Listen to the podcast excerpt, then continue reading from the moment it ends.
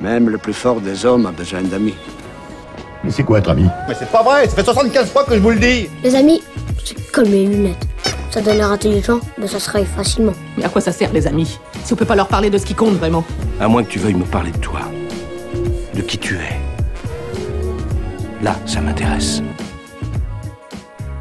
Et bonjour et bonsoir à tous et à toutes, c'est Tanguy Joubert et bienvenue dans un nouvel épisode de Découvre un pote, le numéro 11. Euh, comment ça va? Je vais présenter mon invité. Non, je vais présenter mon fidèle co-animateur d'abord, Simon Gasquet. Comment vas-tu? Bonjour tout le monde, ça va bien. Et toi Tanguy, parce que surtout toi, parce que Oui, il revient vrai. de deux jours de rando là. Oui, c'est ça.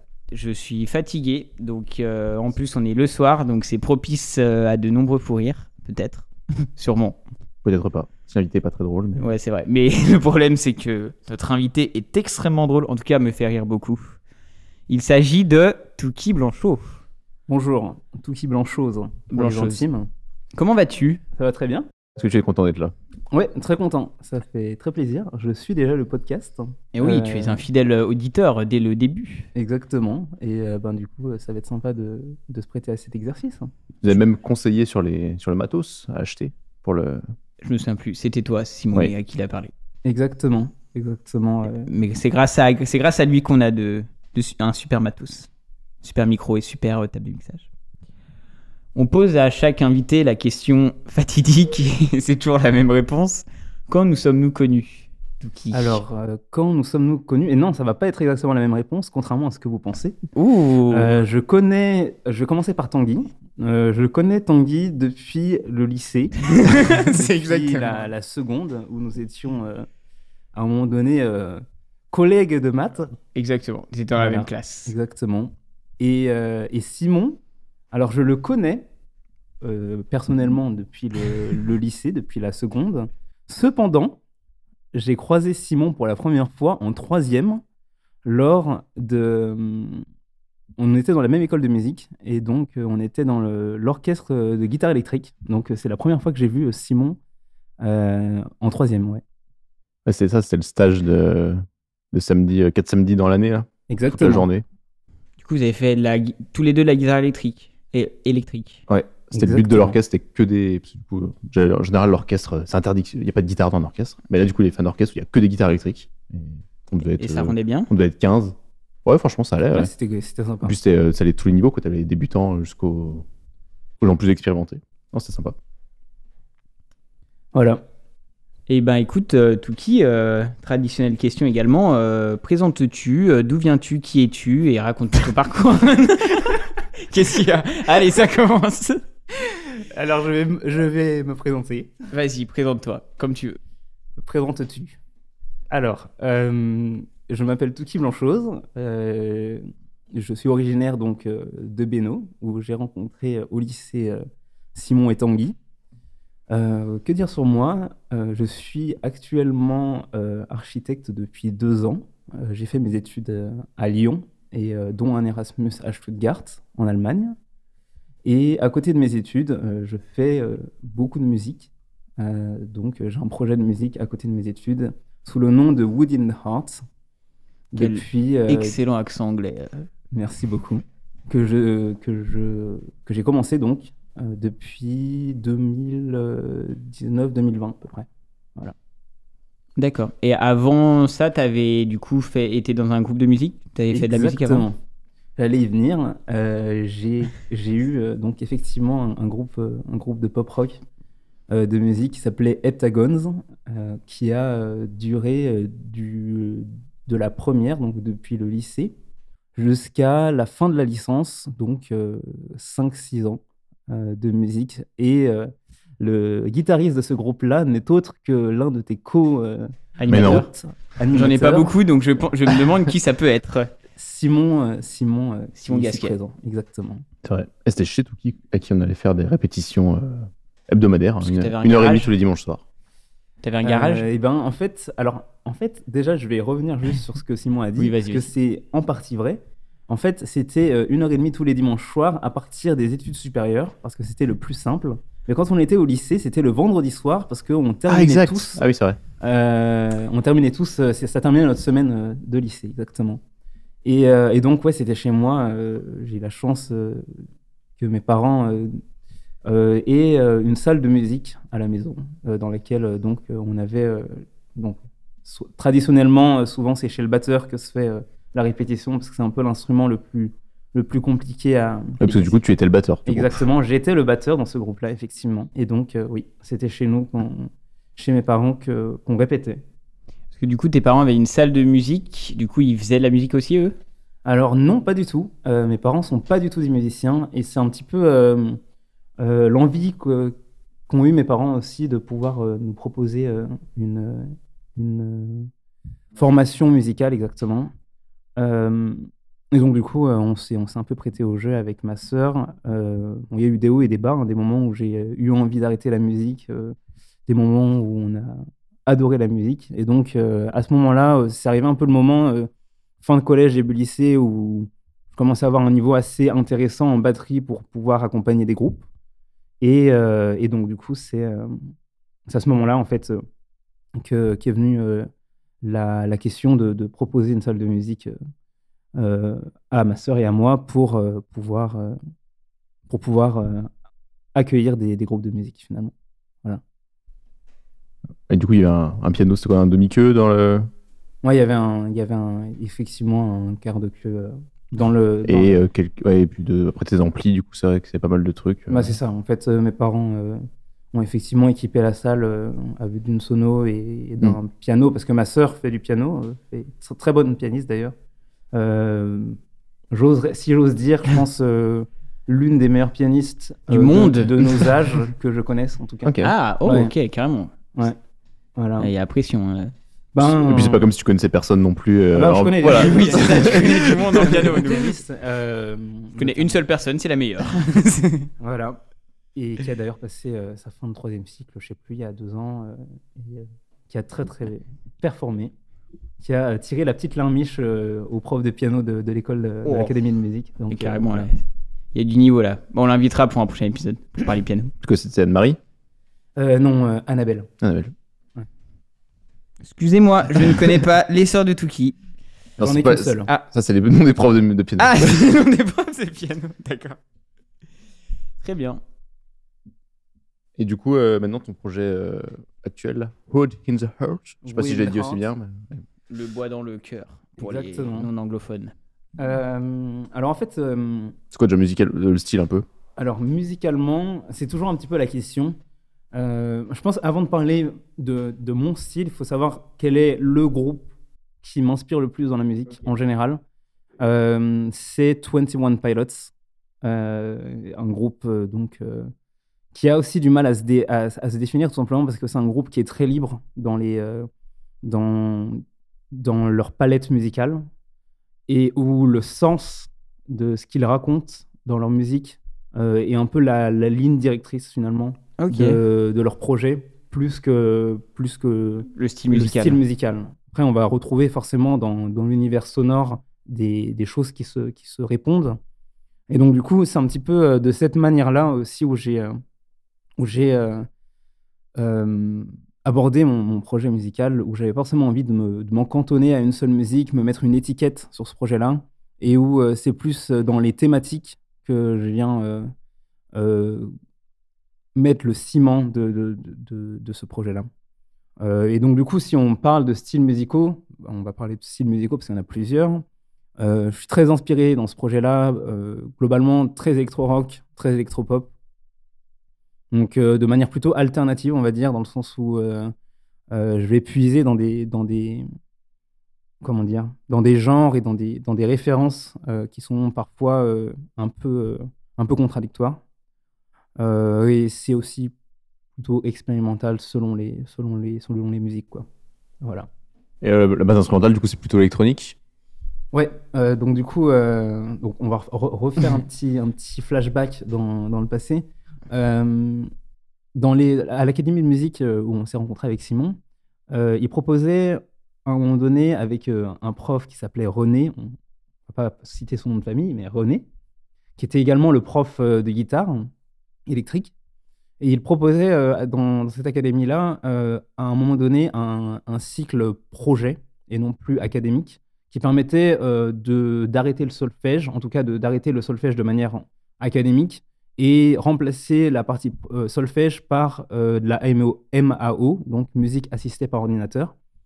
Et euh, j'ai fait ça pendant euh, un an, je crois, avant de totalement arrêter le solfège. Et, donc voilà, c'est un peu là où j'ai mis les pieds dans, dans, dans ce vaste monde qui est la musique assistée par, par ordinateur. Et euh, pour être très honnête, j'étais très mauvais à l'époque. Très très mauvais. Faut Euh, bien commencer j'étais- quelque part. hein. En fait, euh, l'idée c'est que j'étais euh, j'étais euh, à ce cours-là avec euh, un ami qui s'appelle euh, Zadig, qui est un très très bon pote euh, de, de primaire. Et euh, on rigolait beaucoup pendant, pendant ces cours-là. Euh, et donc, ouais, en fait, j'ai pas, j'ai pas appris grand-chose pendant ce moment-là. Ouais, tu t'es passé une en année à te marrer et puis voilà quoi. Mais ça m'a permis, en fait, d'avoir une petite base, on va dire, une petite base sur comment gérer euh, les logiciels euh, d'assistance euh, à la musique. Quoi. Et en fait, c'est au moment où, dans la dernière année d'Hep- d'Heptagons, où j'avais envie, à côté de d'Heptagons, qui était un, un projet très très cool, que j'ai adoré pendant ces cinq ans, Qui n'était pas du tout électronique là pour le coup. qui était pour le coup pas du tout électronique, où j'ai eu envie d'explorer en- à côté euh, certaines euh, sonorités et euh, de, développer un petit peu euh, aussi ce qui me faisait vibrer moi en tant que personne et pas uniquement en tant que groupe. Euh, et c'est un petit peu à ce moment-là où j'ai commencé à, à re- rediguer un petit peu tout ce que j'avais appris, euh, le peu que j'avais appris finalement euh, pendant ces cours de MAO. Et, euh, et puis voilà, ben, euh, à force de, tâtonner, etc. Je, je suis pas du tout quelqu'un qui aime regarder des, des tutos. J'ai pas du tout la patience pour. C'est ce Euh, que je fais quand je monte le. Alors, tuto, comment bien mixer sur son podcast Et en général, euh, donc je regarde les tutos seulement si je trouve vraiment pas la réponse. D'accord. Euh, et, ou alors si euh, c'est quelque chose où je n'ai aucune connaissance, vraiment aucune connaissance. Et donc du coup, ouais, c'est un peu en tâtonnant en fait. Et c'est aussi un petit peu ça, je pense, qui fait la, la sonorité de mon, de mon projet aussi un petit peu euh, alternative parce qu'elle n'est pas forcément dans les rails de ce qui se fait professionnellement. euh, Ouais, tu cherches un peu et tu fais très. T'es autodidacte, du coup, ben, forcément. euh, Ouais, voilà, exactement. C'est euh, aussi ça qui fait que le projet euh, a une sonorité un peu particulière parce que il n'est pas forcément fait dans les règles de l'art de ce qui se fait dans l'industrie, on va dire. Voilà. Et, et puis aussi, l'idée, c'est que j'avais. donc, j'ai différentes compétences d'instruments parce qu'effectivement, on a parlé de la batterie tout à l'heure.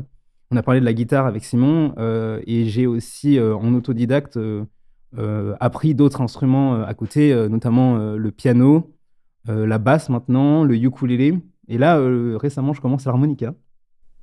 Et du coup, tu prends des cours ou tu. Parce que du coup, ça peut être dur de. Si tu regardes pas de tuto, tu vois, de commencer tout seul par soi-même. Est-ce que tu. Enfin, comment tu fais du coup? Alors en fait, euh, pareil, euh, tout petit tuto de tout débutant au début pour euh, juste savoir parce que par exemple. Quelles sont les notes Ben, en fait, euh, le ukulélé, j'ai juste, j'ai même pas regardé de tuto, j'ai juste regardé les grilles, d'accord, Euh, et un mini tuto pour savoir euh, quelle est la façon de jouer hein, du ukulélé, Euh, parce que c'est c'est assez similaire à la guitare hein, en termes de comment tu places tes doigts sur. un- Oui, t'avais le background de guitare déjà. Exactement, même si ce ce ne sont pas les mêmes accords, mais en termes de, de, de, de doigté, c'est la, c'est la même chose.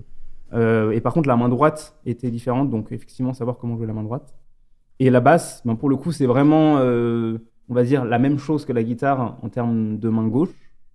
Euh, la différence, elle vient de la main droite, pareil, où euh, c'est une autre façon de, de, De de gratter pincer les cordes. de pincer les cordes, exactement.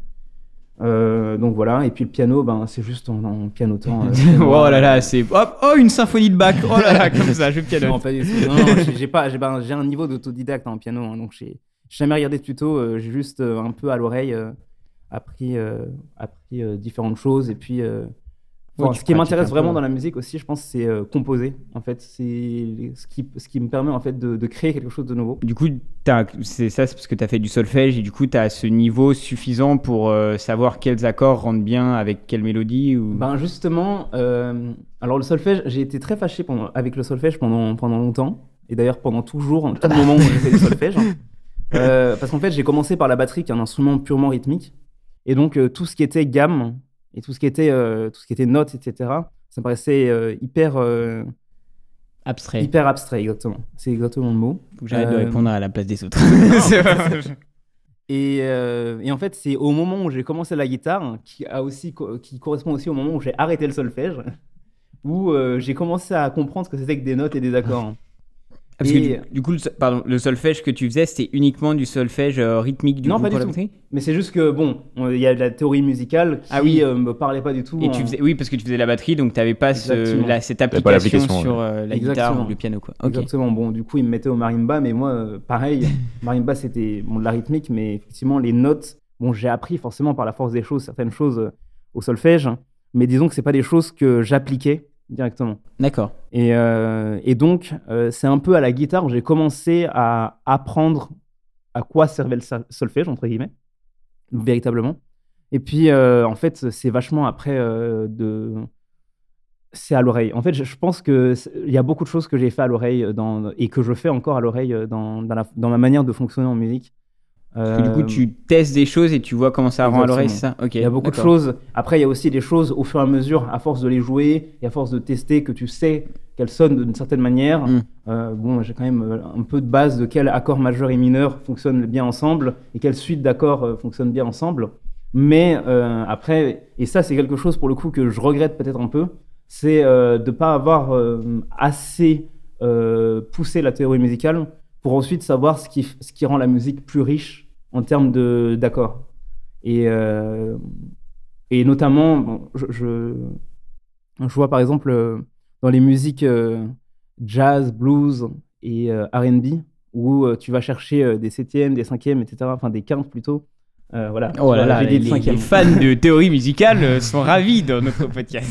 Et, et donc, Ouais. du coup, ça, c'est des choses que je maîtrise pas du tout assez pour le moment. D'accord. Mais que je pallie un petit peu avec les logiciels. Parce qu'il y a certains logiciels qui te permettent justement de te créer une quinte ou une, une, une septième à partir de ta fondamentale. Mais bon, c'est pas des choses que je, je connais assez profondément. Ok.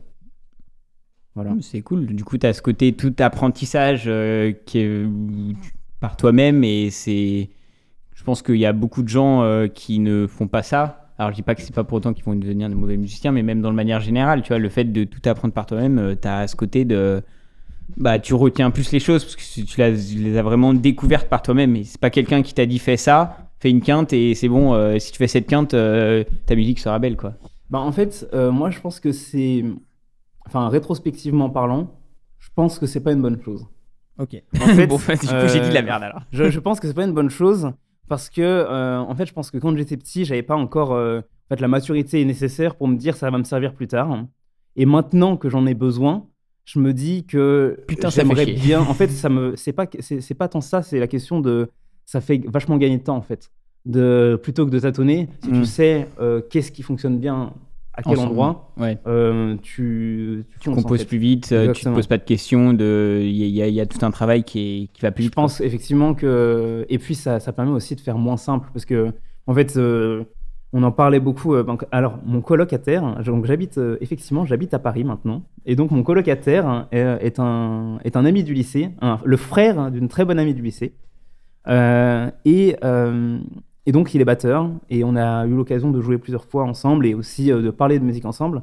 Et, euh, et donc, ce que ce qu'on disait, effectivement, c'est que la, on va dire la base, la, grande base musicale actuelle, euh, que ce soit la pop ou le pop rock ou le rap actuel, euh, il y a beaucoup, la, la musique est extrêmement pauvre en fait. C'est très très très très simple en fait. Ok. En termes de rythmique, En termes de, mélodie rythmique et en termes accords de- qui reviennent, d'accords ouais, aussi. il y a, il y a beaucoup d'accords et d'écarts d'accords qui reviennent. En fait, parce que même si euh, ce ne sera pas forcément dans la même gamme, c'est des écarts d'accords qui, qui sont les mêmes. vois. D'accord.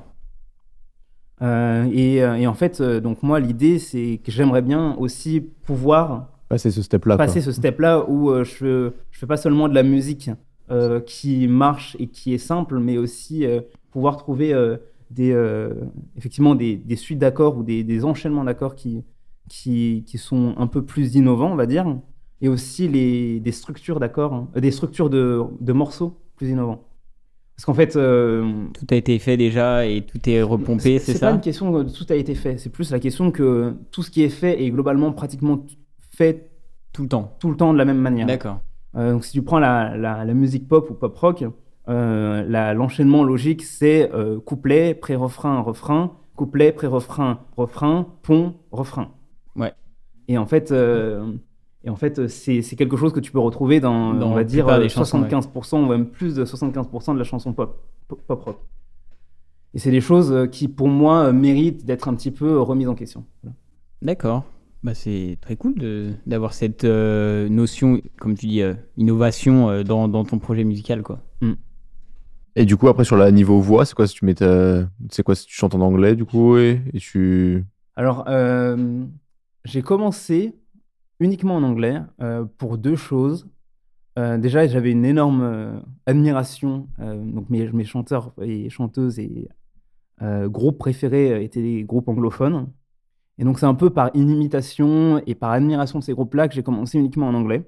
Et euh, je trouvais aussi que la- l'anglais sonnait euh, beaucoup mieux à l'époque. Euh, et Ça a a- donc changé. et il y a un- une, une deuxième chose, c'est que quand j'ai commencé euh, mon projet solo vraiment, donc là, en fait, la première fois où j'ai sorti un EP un peu significatif sur les plateformes de streaming, donc j'étais en Allemagne à l'époque, c'était pendant mon Erasmus en Allemagne, et donc euh, les personnes que je côtoyais au quotidien étaient, euh, étaient, euh, étaient étrangères à la France en tout cas. Donc majoritairement d'Erasmus. ce qui fait que pour communiquer et pour que les personnes que je côtoyais à ce moment-là puissent comprendre un petit peu ce que je faisais, ça me paraissait beaucoup plus logique de faire ça en anglais. Et, et ensuite, en revenant en France, c'est là où j'ai compris en fait que ben c'est cool en fait si ton public te comprend. Parce qu'en fait, euh, je me suis rendu compte que les Français euh, majoritairement sont pas à un niveau de dingue en anglais Et encore moins dans les chansons. en et plus. euh, encore moins dans les chansons effectivement et euh, et donc en fait c'est le retour de, de, de ma famille en fait qui m'a fait me dire que en fait euh, dans mon projet ce que j'avais pour intention c'est de, de parler un peu de, de sujets que je n'ose pas aborder forcément dans des conversations on va dire du quotidien et qui me permettait aussi un petit peu de, de poser des choses et de poser des choses que, qui me tracassent ou qui me questionnent dans la vie.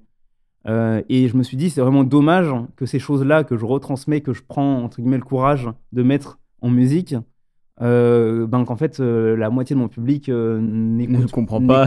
vraiment les paroles et se contente d'écouter la mélodie ou la la- l'aspect plus sonore de, de la, musique. quoi. Ce qui est en plus, une, je pense, des fois, des raisons principales quand tu écoutes une chanson que t'aimes bien. Ben, ça, Enfin, ça dépend. joue en beaucoup. Ça- vraiment, ça dépend. Mais du coup, moi, en fait, c'est un petit peu ce truc-là où ma famille m'a dit euh, Ah, c'est vraiment, j'aime bien, j'aime bien ce que tu as fait, mais euh, par contre, c'est dommage que ce soit en anglais. Pourquoi tu chantes pas en français? Je comprends pas. En Euh, mode, euh, allez, euh, bon, qu'est-ce que je fais? Et donc, du coup, ouais, c'est un petit peu ce, ce côté-là où je me suis dit Dans ce cas-là, il faut que je fasse quelque chose pour, pour, pour que les gens comprennent mon message, en fait. Euh, voilà. Et donc, du coup, euh, le deuxième projet, euh, album, en autoproduction, encore une fois, qui est sorti donc décembre dernier. Et cette fois-ci, donc c'est un projet qui a pris plus de temps à maturité que, que le premier EP. Le premier EP, c'est un petit peu la fougue du débutant qui a. Et Allez hop, on pose les paroles, Ah, la vraiment, musique et euh, let's go. Cet EP là, en fait, euh, je, je savais à quel moment je voulais le sortir avant même de l'avoir commencé. Ah oui, tu, tu dis là, t'as mis ta date limite. je me euh, suis dit, j'ai envie de sortir un EP, euh, j'ai envie de faire un projet un peu. Parce qu'avant, je sortais des petits sons sur YouTube un par un. Il n'y avait pas trop, trop de, de sens à ce projet-là. Et je me suis dit, ok, j'ai envie de me poser sur un EP qui aura un peu plus. euh, EP pour les, les personnes euh, qui ne savent pas, ça veut dire Extended Play. Euh, donc, en fait, euh, en termes de sortie, il y a, euh, on va dire, quatre sorties, quatre, trois euh, sorties différentes. Euh, donc, il y a le single ou le double single, donc une, une chanson ou deux chansons. Ensuite, tu as l'EP, Extended Play, donc ça va être euh, un peu plus long qu'un single. Donc, ça va être euh, en, en moyenne entre euh, 4 chansons et 7-8 chansons. Et ensuite, tu as l'album. Euh, en général, un album, c'est à partir de 10 chansons. Et après, tu as les mixtapes. Euh, mixtape, en fait, pour moi, c'est. Donc, il y, a deux- il y a deux catégories. Bon, alors là, il va peut-être y avoir euh, unpopular op- opinion. Mais euh, pour moi, mixtape, il y a deux choses. Il y a, et d'un, les personnes, les petits artistes émergents qui disent mixtape parce qu'ils n'ont pas envie de mettre le mot album parce que ça fait trop officiel. D'accord. Et deuxièmement, il y a les personnes, les artistes qui sont vraiment au top des charts déjà, déjà qui sortent des mixtapes parce que euh, c'est des très longs projets en général et euh, potentiellement des projets euh, où il n'y a pas forcément autant de, de lignes directrices que sur un album. Parce que du coup, tu as des lignes directrices sur un album, tu, genre un album doit respecter une sorte de, de cohérence, c'est ça? Ben, euh, ça dépend, ça dépend vraiment des artistes, mais d'après moi, en tout cas, c'est un petit peu l'idée d'un album, c'est qu'il y ait euh, une ligne directrice. Elle peut venir de plusieurs choses. Ça peut venir de la de une, une ligne directrice sonore, de genre, De sujets abordés. sujets abordés. Et en l'occurrence, dans mes dans mes musiques, euh, ce qui est important, ce qui pour moi me parle, c'est de raconter une histoire à travers mon album. Et du coup, que l'album ait un sens et qu'il ait un début et une fin. Donc que la première chanson soit le début d'une histoire et que la dernière chanson soit la fin de cette histoire-là. C'est vrai qu'il y, y a peu de gens, je pense, qui des fois écoutent un album vraiment genre chanson 1, 2, 3, 4, 5, 7, 8, 9, 10. Et des fois, ça va être en, soit en aléatoire ou soit tu t'écoutes les 3, 4 chansons qui te plaisent. C'est vrai que de- il y a le côté, euh, bah, déjà un album, pourquoi les 10 chansons se réunissent en même temps, c'est qu'elles sont liées. Et que Pourquoi dans des cet fois, ordre-là euh, hein Pour être dans cet ordre-là. Oui, et en plus, c'est ça, l'ordre est, est important. Pourquoi tu as mis la chanson 1 en première, alors que des fois, ça va pas être forcément la plus populaire?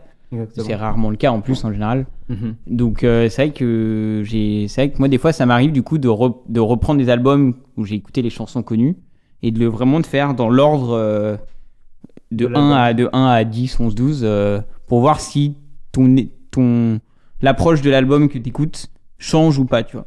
Des fois, Mhm. j'ai pas forcément le niveau de me dire, bon, c'est les mêmes chansons, mais dans un ordre différent que j'avais écouté. Mais des fois, ça, ça peut être important, je pense. En fait, ce, cette, ce côté-là euh, m'est venu un petit peu de mon groupe préféré, 21 Pilots, qui pour eux, en fait, ont raconté chaque album une histoire. Et il y a même une histoire encore plus large qui se déroule d'album en album. Ok. Ah oui, et dans lequel euh, ils ont des personnages et un personnage qui évolue à travers les albums.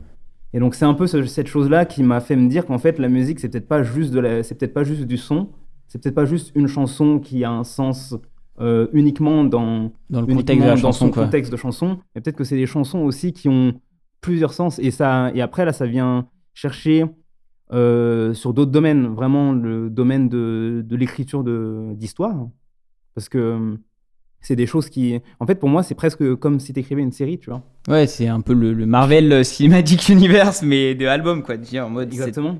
chaque, Mais- ou chaque- comme saison, en fait. Oui, ouais, c'est ça, ouais. Où tu aurais plusieurs saisons et chaque épisode euh, peut se regarder sans regarder les autres épisodes, mais fois, chaque peut épisode fait sens dans la série, tu vois.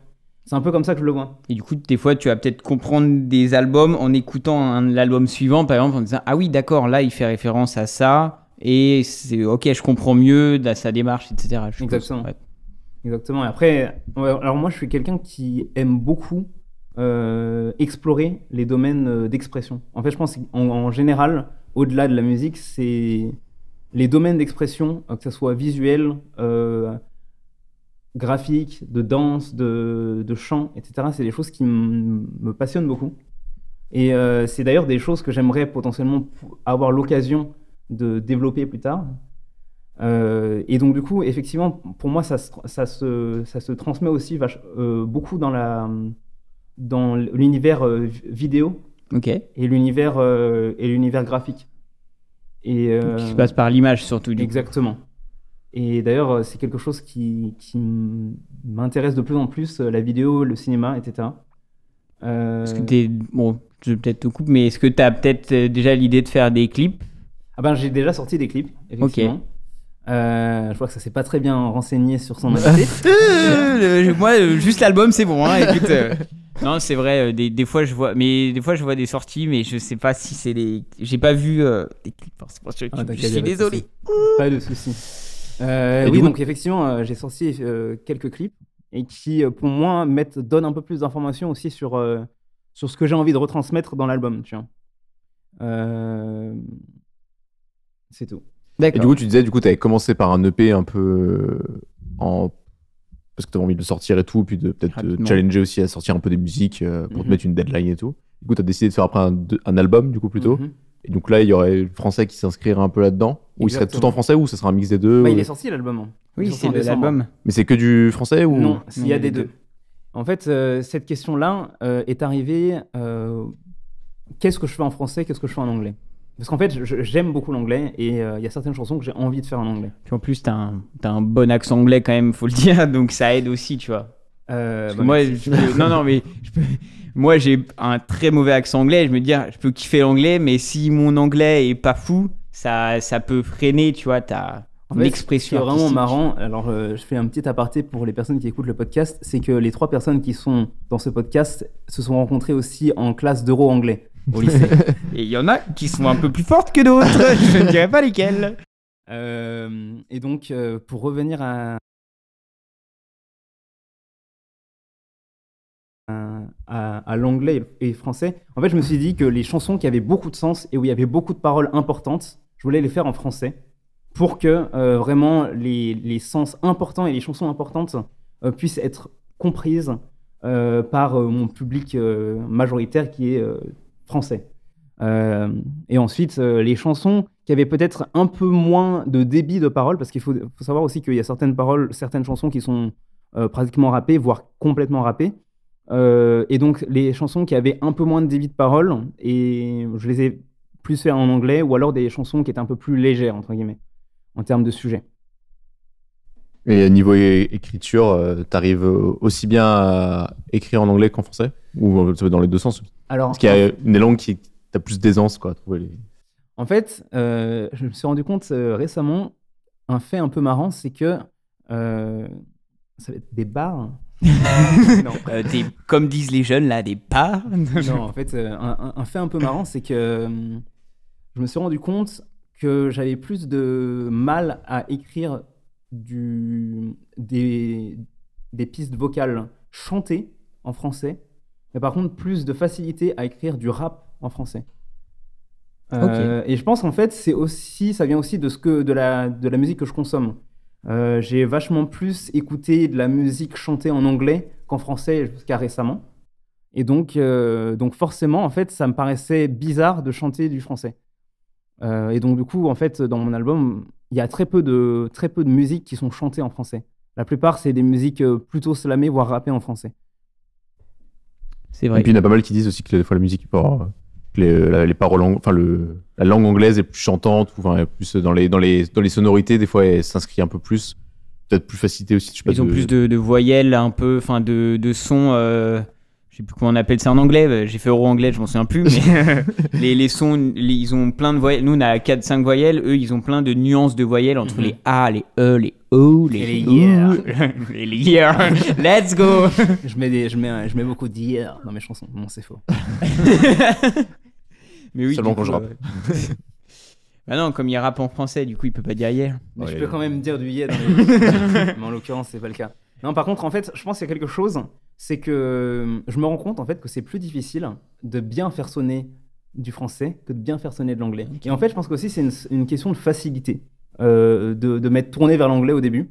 Parce que euh, déjà, tout le monde ne comprenait pas ce que je disais, forcément. Je pense qu'en tant que français, ouais, c'est plus facile à, à faire de l'anglais parce que tu, tu vois, ça te choque pas en fait. Parce que t'as pas de. Alors que français, tu vas vite voir s'il y a un- une phrase qui est un peu mal Ouais, tournée ça, ou ça te choque ou pas Et puis en fait, il y, a- il y a une chose aussi, c'est que euh, il y a beaucoup de chansons anglaises qui en fait sont très cucu, vraiment et qui sont pas forcément hyper bien écrites, mais qui sonnent très bien parce que euh, en termes de, de sonorité, ça sonne bien.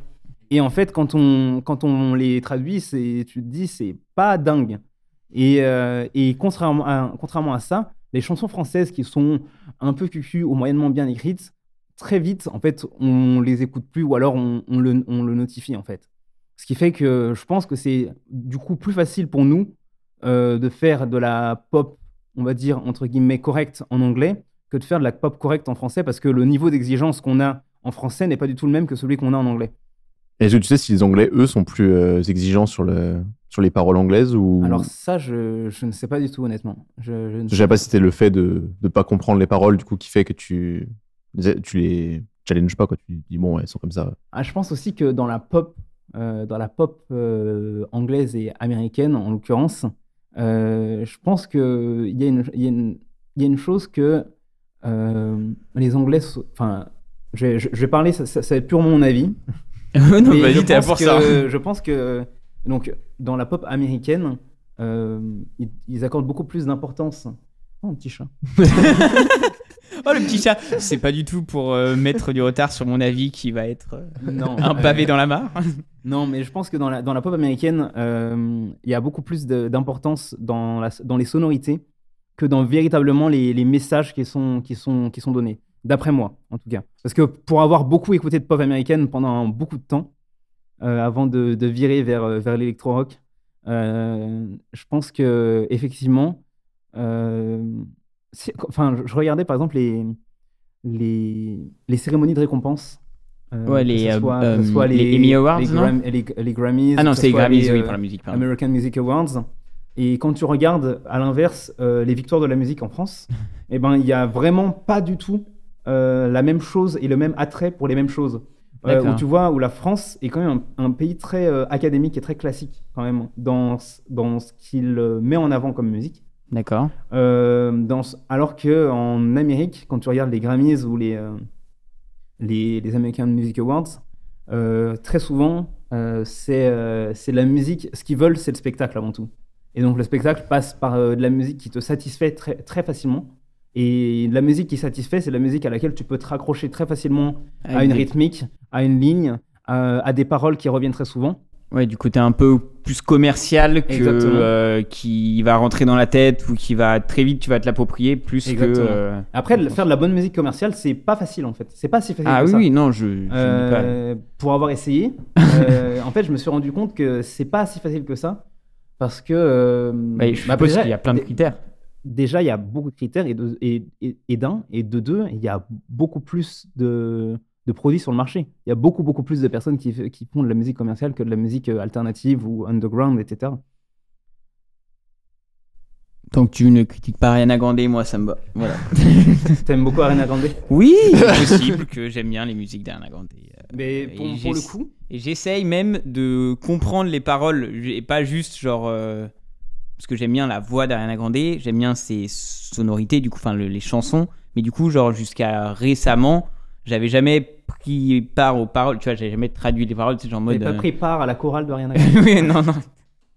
J'avais, oui, voilà, j'avais pas fait ce travail de traduction, de, enfin, de d'essayer de voir ce qu'elle transmet, etc. Et, euh, et je l'ai fait depuis, et du coup, j'apprécie encore plus le. Alors, pour le coup, c'est une très. J'ai le droit de donner Oui, un oui, avis oui, oui, tu peux donner. un Seulement avis. positif, à tout de Euh, suite. bah, Non, non, non, bah, mais- Ça va être un, un avis positif. Euh, T'inquiète. alors, les sujets qu'elle aborde ne sont pas forcément toujours des sujets qui me parlent personnellement, mais euh, je dois admettre que c'est une très très bonne euh, artiste. Euh, vocalement parlant, déjà, Ouais, très, très très très forte. Et au-delà de ça, qui a très bonne technique et qui a des très bons producteurs. Elle a des, des, des, des prods incroyables, je trouve. Du coup, les producteurs, c'est pas comme au cinéma, c'est pas ceux qui mettent juste de l'argent, En c'est ceux qui font la. la- producteurs, ceux qui, faut, qui mettent euh, voilà, les, les- les fraises dans la, la petite barquette. Euh, et ça fait plutôt plaisir d'avoir des, des fraises qui viennent de notre terroir. Non, mais du coup, les producteurs, quand tu dis producteur au niveau de la Pour moi, c'est musique, pareil. Mais...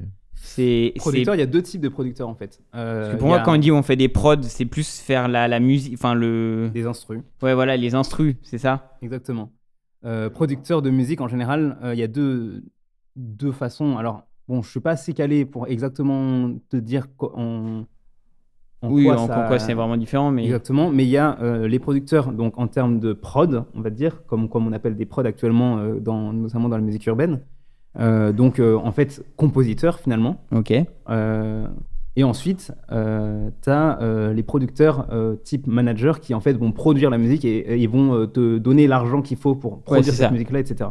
Parce que du coup, aussi- enfin moi j'entends, vu que je suis un peu plus calé dans le ciné, les producteurs c'est en gros ceux qui mettent de l'argent et qui peuvent avoir un petit peu un, un regard sur euh, comment va, va, va évoluer Sur le film et tout ça. Euh, qui va dire bah non là euh, j'ai envie que cette scène elle est trop longue tu la coupes etc parce que c'est eux qui amènent l'argent donc ils peuvent un peu charcuter le travail du réalisateur qui est vraiment Mhm. l'auteur tu vois mais du coup euh, à la musique il y a, il y a deux sortes de producteurs un peu t'as Mhm. ceux qui mettent l'argent entre guillemets et t'as ceux qui produisent de la musique euh, con- concrètement Exactement. ok Et du coup, t'as dit album, tu peux dire le nom peut-être si tu veux faire un peu de pub. Allez, c'est parti. Euh, J'ai sorti un album qui s'appelle Mes Roses en, en décembre 2022. Euh, le 2 décembre 2022. oh ça fait Euh, beaucoup de deux ça Le 2-12 2022. Euh, et c'est un album euh, qui parle euh, d'amour, euh, qui parle d'amour euh, dans, toute, euh, dans tout ce que ça a de, euh, de beau, de, de pas beau, de, de la fragilité qu'il qu'il peut y avoir là-dedans. Et en fait, c'est une histoire, euh, donc c'est une histoire et non pas euh, une histoire que j'avais envie de raconter. C'est pas mon histoire, ni euh, ce que je considère comme la vérité dans l'amour. Mais c'est une histoire qui fonctionne sous forme de cycle. Et donc, la première chanson est le début de cette histoire d'amour. Et la dernière chanson est, entre guillemets, le pivot du cycle qui pourrait réem- réembrayer sur Un nouveau euh, cycle un d'amour. nouveau cycle qui recommence euh, avec la première chanson. Voilà. Disponible sur euh, Spotify, YouTube. Spotify, YouTube. euh, Streamer toutes les- ça fort. Exactement, sur, sur toutes les plateformes de streaming. Est-ce que tu as un. Je suppose que non, je sais pas, un support physique? Non, je n'ai pas de support physique pour le moment. Euh, Je suppose ai que pensé. c'est très cher à produire, non? Ben en fait, euh, exactement, c'est ça coûte assez cher et c'est surtout que je sais pas trop à combien d'exemplaires je, je, je Ouais, faudrait, pourrais le- faudrait oui, pas se le vendre à la. À la réserve, quoi. C'est-à-dire que quelqu'un, il dit, j'en voudrais un. Et puis au moment où il n'a, je sais Exactement, pas, sauf que ça 20, coûte. hop, tu fais la commande et t'entends. C'est ça. En fait, euh, c'est ce qui pourrait éventuellement se faire, mais euh, pour le moment, pour le moment non. En tout cas, pas de pas de support. Oui, Et tu savais un- pas trop le public, entre guillemets, que tu pouvais toucher. Et du coup, le faire d'abord peut-être un, en tout cas, un premier album en dématérialisé, tu vois à peu près, ok, je touche tant de personnes, entre guillemets. Donc, si je veux faire le prochain album en physique, déjà, tu sais plus à quoi t'attendre. Est-ce que tu vas en vendre, euh, au pif, 10 ou est-ce que tu vas en vendre 500, tu vois? Enfin, Mm. Après, moi, la, la question de la vente physique, c'est quelque chose que j'associerais plus au live, parce que le live, pour le coup, enfin, les concerts, c'est quelque chose qui a eu beaucoup d'importance pour moi, euh, qui a même presque plus d'importance que de, que de produire de la musique en studio. Parce que pour moi, la musique est un, un art vivant. Et donc, euh, pour moi, rien de mieux que de faire vivre ce- cet art-là à travers euh, les concerts. Et donc, pour moi, en fait, euh, l'idée serait potentiellement de vendre ces, ces albums-là, euh, si je décide de, les- de faire une version physique, euh, au concert. Euh, Ok, un peu en mode, euh, tenez, voilà, euh, j'ai ce que vous avez entendu, hop, j'en fais. Et pour remercier un peu aussi ton, public qui serait vu aller voir. ton- L'audimat. Exactement. ton Et du coup, tu fais souvent des, des concerts un peu sur Paris ou sur. Euh, euh, ouais, j'ai fait pas mal de concerts euh, sur Paris. Euh, J'en ai fait, ben, je sais pas exactement. L'année dernière, j'ai dû en faire 6 peut-être. Ouais. Donc c'est souvent dans des bars. Ouais. Souvent des bars, effectivement. Euh, des bars de rire, d'ailleurs. Euh, Très drôle cette blague. je, je rigole. euh, non, ouais, effectivement, souvent dans des bars. C'est Euh, toi qui les contactes Euh, ça, ça, alors, ça bon, passe, il y en a c'est que je 6, me donc c'est peut-être euh, trop peu pour savoir si c'est. Je me suis fait pas mal de, de potes dans la musique sur Paris.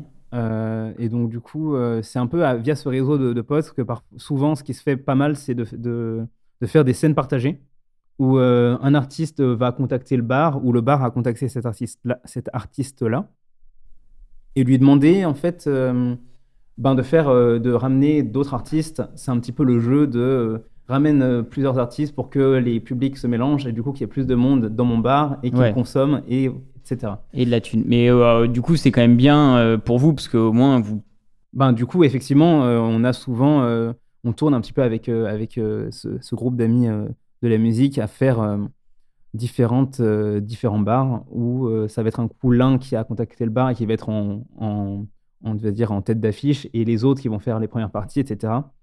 Et, euh, et après, il y en a quelques-uns où euh, j'ai contacté le bar ou des bars où j'ai joué euh, avec mes amis qui m'ont recontacté après pour me dire, en fait, on avait bien aimé ce que, ce que tu faisais, etc. C'est cool. ouais, Et les, tes amis que t'avais, euh, enfin, que t'avais, genre, tu les as plus maintenant. Non, je les ai Non, pas. euh, les amis euh, que t'as, ils ont le même style musical que toi ou pas, Pas du, du tout, tout. Du coup, c'est bien, ça permet de diversifier aussi, tu vois. Mais je suis un petit peu, euh, un petit peu l'anomalie, entre guillemets, dans, dans, Ah. dans mon groupe d'artistes, d'amis. Parce que la majorité des, des personnes que je côtoie font euh, de la musique relativement euh, euh, urbaine, que ce soit du RB pop urbain, que ce soit de, du rap, que ce soit. voilà, ça, ça tourne glo- globalement autour de ça. Euh, et du coup, je suis un peu la personne qui va. En fait, je suis la personne déjà qui fait le plus d'instruments. D'accord. Donc du coup, qui va aussi jouer des instruments en live euh, et amener ce côté un peu plus euh, électro-rock euh, live dans, dans mes concerts. Parce que du coup, tu joues comment euh, un morceau un peu où il n'y a pas une bonne partie électronique Tu lances du coup des. T'en prends, tu sélectionnes quelques pistes que tu pourrais faire en live avec des instruments. Tu pourrais un peu remplacer la partie électronique et le reste, tu le lances en, Alors, Sur une table de passe- mixage Exactement, c'est que euh, en général, on va envoyer nos backtracks, donc euh, nos, nos instrus en fait, euh, au bar qui va les ou au- à l'in- à l'ingé son de la soirée, Mhm. qui va les, les, les lancer euh, pendant qu'on joue. Euh, et donc moi, pour ma part, je je vais enlever en fait la partie que je souhaite jouer en live, donc que ce soit la guitare, que ce soit la basse, que ce soit la, la- le ukulélé. Je vais les enlever donc de, de mon, euh, de, mon, de mon backtrack de base et je vais euh, parfois aussi moduler euh, certaines choses euh, sur, euh, entre le live et la version, euh, et la Mm. version enregistrée. Parce qu'en fait, pour moi aussi, l'intérêt du live, c'est de proposer quelque chose que les gens ne peuvent voir qu'en live. Donc du coup, euh, rajouter certaines pistes, en enlever certaines ou euh, modifier un petit peu la, la structure d'une chanson euh, la- la- en live. quoi. C'est vrai que quand, on était en- quand vous avez Heptagone, c'est le truc que tu disais souvent. Quand on a le live, bon, ça, on sait les jouer euh, un peu plus scolaire ou plus euh, comme si c'était un disque, tu vois. Mhm. Mais là, c'est la- on a tel concert, faut qu'on voit comment on fait une intro différente, comment on fait un passage différent, ou comment on change c'est vrai le- que la, gestion est la façon de jouer. ouais. Non, mais c'est puis aussi pour. euh, alors, à la fois nous, ça nous change aussi un peu du truc, et puis pour les autres, ça fait. euh, c'est pas la même version qu'ils écoutent. Bah, exactement. Si des gens reviennent à chaque fois, c'est pas Mm. jamais une même version qu'ils écoutent. C'est ça. En fait, pour moi, sinon, euh, autant passer mon. Parce qu'en fait. euh, Autant très passer le disque euh, sur le- la piste et faire un petit diaporama et puis voilà. En fait, ce qui se passe, c'est qu'en live, c'est pratiquement sûr que je chanterai forcément de manière moins propre, entre guillemets, que, que sur les versions enregistrées, ce qui ne veut pas forcément dire que ça sera moins bien. Ça sera juste une version plus, euh, plus, euh, plus live, quoi. Euh, et après, euh, si je passe l'instru telle qu'elle est euh, sur les enregistrements, ça va juste être moins intéressant. donc oui, pour moi, l'intérêt, c'est effectivement de, de réfléchir à quelque chose qui puisse aussi faire participer le public. Ça, c'est quelque chose que j'aime bien travailler. C'est à quel moment de mon set je vais pouvoir inclure aussi le public? Parce qu'en fait, pour moi, quand tu fais un concert, c'est pas mon concert, c'est le concert pour le public et voir le concert du public.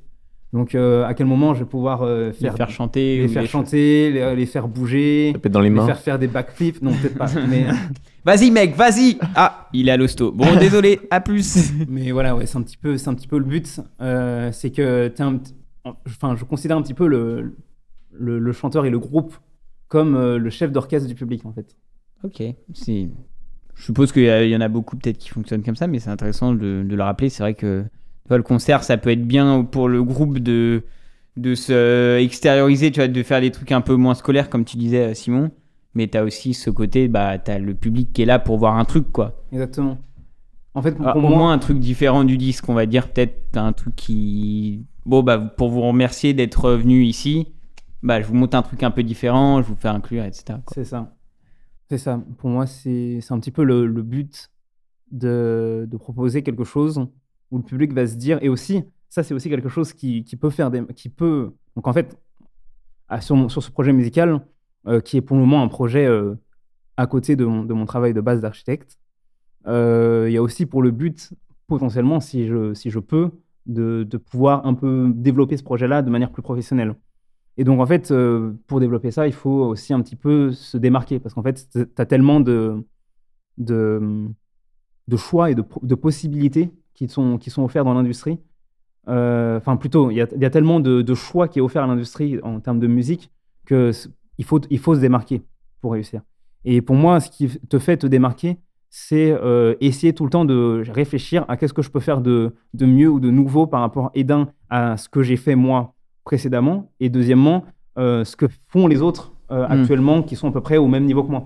Il y a ce côté un peu euh, concurrentiel qui, même si peut-être il est moins présent à ton niveau parce que t'es pas encore euh, professionnel, mais qui est quand même là dans la tête pour se dire. Moi, je pense au contraire. hein. Ah ouais. Je pense au contraire Je que la concurrence est beaucoup plus. Ok. Il y a beaucoup plus de concurrence à ce niveau-là Parce que. euh, ah oui, parce qu'une que- fois que t'es professionnel, c'est vrai que tu peux être. Parce que t'es un peu plus sur des rails, entre guillemets, et t'as un, un peu déjà Puis, trouvé ton public. Mais, Ouais, Et puis il y a euh, moins de gens, quoi. Alors que, alors que des petits groupes, je pense, Oui. se- ou des, des gens individuels Ah oui, qui oui. se produisent et tout, un peu que dans j'ai- des bars et tout, il doit y en avoir des, alors des centaines et tout. Il y en a des, Ouais. des milliers même. C'est que j'ai fait de la musique, mais je l'ai jamais fait en groupe ou en ou à côté ou dans, dans le but un peu de se développer. Donc c'est vrai que j'ai pas ce côté. euh, Et avec ce groupe qu'on a euh, là euh, d'amis, enfin je sais, pour être très, très lucide, bon, ils vont peut-être écouter le, podcast. hein. Ouh. Espère. En fait, pour être très, très lucide, même si on, sait- on, est, on est très potes et on se donne des conseils aussi beaucoup les uns les autres, et c'est aussi ça qui nous permet de- d'évoluer, je pense qu'il y a aussi toujours ce côté-là où ben, tu sais très bien que tu as toujours un peu envie. En tout cas, moi, je le vois un peu comme ça. Et ça, je pense que ça vient aussi un petit peu de, de mon background parce que j'ai fait beaucoup de sport, dans, de sport en compétition euh, dans, dans, dans le passé. Et c'est ce côté-là où tu te dis toujours, euh, j'ai envie d'essayer de trouver quelque chose de différent ou de plus par rapport à ce que les autres font autour de moi, même si c'est mes amis ou même si c'est euh, euh, ou même si euh, c'est la famille. euh. Moi, je pense que tu as ce côté-là qui se retrouve un peu dans le stand-up euh, amateur aussi. Où, pareil, je pense qu'il y a pas mal de gens qui sont potes, mais tu as toujours le côté de putain, qui c'est qui va trouver la blague un peu marrante sur le. Qui va marquer le plus que les qui autres. va ouais. marquer un peu le plus, et du coup, les gens vont plus rigoler et tout ça. Et il suffit que tu le un mec d'un autre co- comedy club, ou bon, il y en a plein des comedy clubs, mais un. un- qui- que la bonne personne soit là au bon moment, au moment où tu fais la bonne blague, et ça peut te partir après, euh, tu vois, il y, a- il y a ce côté-là. En fulgure au bar de rire, mon pote. Exactement. Mais tu trouves ça dans plein de. Enfin, je pense que même dans le sport, Ouais. tu vois, t'es plein dans une équipe, équipes sport, de jeunes je et tout, et bah, à la fin, il n'y aura peut-être qu'un ou deux qui va finir pro. Comment est-ce qu'il va être sport, t'as sélectionné le côté peut-être plus compétition qui est, qui est instauré directement. Il y, en a pas qui vont faire du- un truc, un sport amateur, et puis ils vont, hop, euh, ils veulent essayer de se percer, et il va y avoir le sélectionneur là, tu vois. Ouais, parce que je suis peut-être plus jeune, c'est un truc où faut Ouais, vraiment que sois. Enfin, a Oui, 18 c'est ça, a que 18 tu- ans, t'as pas percé, Oui, c'est mort, le- quoi, quasiment. Le, le sport euh, est plus Alors. jeune, alors que tu vas pas faire du stand-up ou bon la musique si. Là, t'as plus de temps, quoi. c'est plus- Après, pour moi, la concurrence et la compétition, c'est pas quelque chose de malsain. En fait, ça devient malsain à partir du moment où ça, où euh, tu, tu le prends pour les mauvaises raisons. En fait, pour moi, pour moi, la compétition et la, et la concurrence, ça permet juste de tirer tout le monde vers le haut. D'après moi, en tout cas. Et ça te permet juste d'essayer d'a- d'aller chercher un peu plus loin euh, dans tes ressources et aussi euh, de, de, de permettre aux autres aussi de de- de- d'aller chercher un peu plus loin Mm. parce qu'ils sont moins bons que toi. tu vois. Ça, ça se booste, tout- tous les égos se Parce que boostent vu quoi. que je suis bien évidemment meilleur que les autres, Et bah forcément. non, je rigole. non, non, Non, non, non, mais, tu es meilleur que les autres, crois-le. Bah après, ça c'est un Oui. vrai truc, c'est que la, la, la- la force euh, physique de d'auto d'auto persuasion euh, est peut, peut te booster de fou. et booste énormément aussi. Sur cette euh, partie musique, un petit jeu a été concocté par. euh, Concté Concté Concté concocté par Raphaël. Vas-y, dé- Euh, déchaîne-toi avec.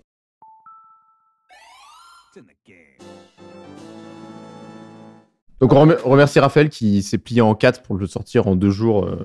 tu, veux, tu veux faire le présentateur ou En vrai, tu je veux peux faire le participer présentateur, honnêtement. Bah, c'est toi qui vois. Sinon, Bah, on se moi, passe. moi, ça me, moi Tu- j'aime bien. Tu en préfères faire le présentateur Oui, je préfère Ok, faire bon, le bah. Donc euh, le, le jeu qui a été fait, c'était un, c'était en mode question pour un champion. Donc euh, avec des indices qui sont donnés au fil de l'eau. Donc dès qu'on trouve, euh, donc moi ou Tuki, on, on dit. Et euh, Tanguy, bien sûr, tu nous dis si, si on trouve. Et euh, c'est sur le thème euh, de la musique.